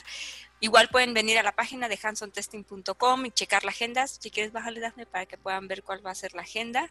Son algunos speakers, todos Ajá. bien guapos y profesionales. Exacto. Vamos a tener, vamos a empezar todos los días a las 3 de la tarde horario de México y terminamos a las 8 de la noche. Este, son 20 charlas en los cuatro días. El día sábado tenemos seis talleres, pero que creen ya están llenos. Este, todos eran enfocados a automatización, así diferentes herramientas, diferentes lenguajes. Unos tenían que ver con herramientas de inteligencia artificial. Entonces, bueno, muy bien. Muchas gracias a todos los que se anotaron. Esperemos que asistan, oigan, porque ya quitaron un Porfas, lugar. porfas. Porfas. Este, y aquí vean, el, el primer día vamos a tener a Fernando, ¿eh? Para que lo vean, nos va a estar explicando vean. un poquito de cómo empezar sus casos de automatización sin este Automatizarte, nada. Sin saber nada. sus primeros Si Pero no después de esta plática, eh, él, él ya decidió que lo va a hacer todo en Cypress, eh, con Python, así va. Dice, oye, pero Ay, esto es, una, esto es una aplicación para embebido, cállate, lo voy a hacer. lo voy a hacer. Retador, pero posible. Y Ah, al caray, ahí final, estoy yo. te estoy presumiendo, Fernando. Y al final del día, vamos a terminar el día 9, al final de ese día nada más, ¿ok? Este, El miércoles el de miércoles con Q-Minders. exactamente, con un Jeopardy con sus commanders favoritos. Va a haber dinero, apuestas, alcohol. ah, no. Alcohol. Va a ser de shock. Que no le tiene la pregunta es un shock. Eh, ¿Ese es el castigo? No sé, es lo el que-. Igual y no le. Dice, ay, qué lástima, no la atiné. Vamos a Bueno, tener solamente beberán los que le tienen. Dice, Para "Ay, irle no. poniendo dificultad. ¿no? Ya no necesito divertirme para alcoholizarme. Lo sé, lo sé, muchachos. Pero no solo eso, sino que también el día jueves vamos a tener foro abierto con el señor Performo. Hoy no está aquí, pero ese día él nos va a estar acompañando en una sesión especial, creo que. Sí, o sea, es importante que vean toda esta agenda y que sepan que no lo vamos a transmitir en Facebook. Solamente aquellos que se registren van a poder entrar y ver las charlas, ¿no? Para que se acuerden, no se lo pierdan. Y el viernes cerramos con un Jeopardy para, con los speakers. Vamos a probar si de verdad tenemos speakers de alta calidad. Ah, Fernando, ¿te preparas? Porque te toca yo partir dos veces. A ver, ¿cómo quieras. Qué bien, tírenle. Sí, o sea, entre las charlas tenemos la verdad gente interesante que a, a ver quién hable de cuestiones de seguridad, de automatización, de cómo manejar un equipo, de pruebas de- con herramientas de inteligencia artificial. Este también vamos a, ver algunas cosas que tienen que ver más con IoT o con unos sistemas de agricultura que por ahí vamos a tener a un profesor, un maestro que viene del Instituto Tecnológico de Tamazula, donde están ellos empleando algunos sistemas que están hablando de agricultura, este, y cómo ellos pues hacen, implementan calidad en todos estos sistemas, ¿no? Sí, en una industria completamente diferente que no estábamos acostumbrados a ver, vamos a, explorar esos escenarios. Y el día 12, aparte de los workshops, también vamos a tener este, pláticas donde también va a estar el señor Performo con su post- podcast, ahí vamos a acompañar a nosotros y va a haber otras pláticas más, junto con un Jeopardy para cerrar. Que ahí es donde sí vamos a tener premios. Para la comunidad de QA Minds, Ujú. que lo vamos a ir seleccionando su participación, esa va a ser abierta al público y pues para que estén atentos y solamente los que se inscriban van a poder participar y ganarse esos premios en la semana. Pueden seguirnos en Facebook para ver cuáles van a ser esos este, premios. Tenemos premios desde igual exámenes de certificación, Gratuitos. bocinas, este, ¿qué más? ¿qué más? Este, Lo hay que un pasa montón es que de cosas. sinceramente no quiero darle los premios, me los quiero quedar, entonces es como que, ah, sí, solo hay un premio. Ah, No, no Vale, El podemos premio hacer- es el conocimiento, el premio es el saber. Van a aprender, muchachos, eso es lo que importa, va a quedar en su alma y su espíritu. una, una máquina para prepararte juinos. sí. Ah. Que se Por llama favor. Fernando. Ay, no, perdón. Sí. ¿Ya? Otro Fernando, otro Fernando, otro Fernando. Como- eh, rápidamente, como esta máquina que anunciaban como este última tecnología. Para que tengas en tu casa tu máquina que te sirve jugo de naranja o jugo de betabel. Pero la máquina no es cara, lo que es caro es traer, que te venden las bolsitas con la estación de jugo de naranja y con jugo de betabel, ¿no? Ese tipo de premios. Nomás no está incluida la bolsita de jugo. Ok. ok, pues va. Este, pues chicos, vamos cerrando su historia de terror. Erix, cuéntanos, ¿qué, habla- qué ha sido lo peor que te ha pasado haciendo pruebas? Y lo peor que me pasó justamente con Cypress, y de hecho lo tengo ahí en un, en un SlideShare, si buscan en SlideShare este, cómo, cómo tirarse, cómo hacerse harakiri con Cypress, este, lo, lo escribí yo. Ok. Este, básicamente el, el tema de hacer pruebas, este, digamos, el manejo de datos de prueba dentro de la misma prueba con Cypress fue demasiado complicado y al encadenar este, pruebas para hacer limpieza explotó masivamente y convirtió mis pruebas en algo 100% inútil por mucho, mucho tiempo. Hasta que tal cual más bien decidimos como digamos controlar manualmente el, el- ambiente o este iba pues pensaba scriptearlo para con otra cosa que no fuera Cypress pues limpiar los datos antes de antes de hacer la prueba entonces sí tener mucho cuidado con la manera que, que utilizan esos datasets que van a estar utilizando para, para hacer las pruebas con Cypress porque no está tan sencillo. O sea, no, no están diseñados los fixtures, que son donde guardas los datos, para manejar este grandes volúmenes de datos y para poder hacerle la limpieza ahí directamente, como por ejemplo muchos otros frameworks que, que hay de pruebas que ya lo hacen por Ok, ok. Ok, bueno, no, ya me estás diciendo que está difícil Cypress. Ah, eso fue lo que entendí. ok, ok, gracias, Eric. Fernando, tu historia de terror. Sí, Mm, dale, Fernando. Bueno, pues honestamente. No sé usar Cypress. Eso es horrible. Ah, con Cypress. Ah, bueno, sí, sí tengo una historia de terror con Cypress. Pero fue así de lo, creo que lo más eh, simple. Ah, pues teníamos un proyecto, creo que era de Boston, y pues había que ejecutar esas pruebas en Cypress, pero yo era muy abnegado, tenía negación a usar Cypress. Entonces, pues, am, no sabía que era obligatorio hacerlas en Cypress, entonces la hice en Selenium. Y Mm. pues al final de todo, este, pues eh, no eran así como las crían. Y pues entonces pues como que perdí un poco de tiempo porque teníamos, te- tuve que ah, aprender Cypress al final, un poquito. Y pues... Y ahora te eh, enamoraste, dices. Ah, no, sí es bonito, claro que es bonito, no digo que no, la verdad.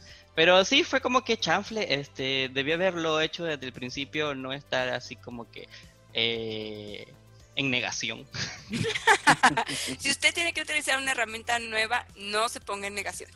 De, de preferencia, Úsala. apréndala antes de usarla, ¿no? Mm, Ah, e- e- ese de hecho es uno de mis principales consejos con Cypress. Pues lean la documentación.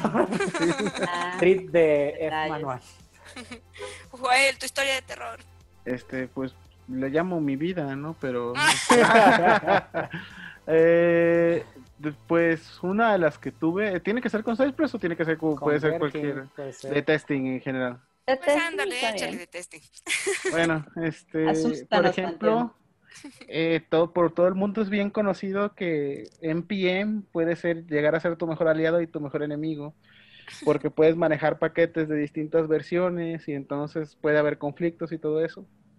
Entonces, hagan de cuenta que yo estoy en un proyecto, tengo, estamos así como de que ya tenemos que muchas cosas, tenemos casi el 100% de coverage y es como de que todo el mundo estaba orgulloso y no sé qué.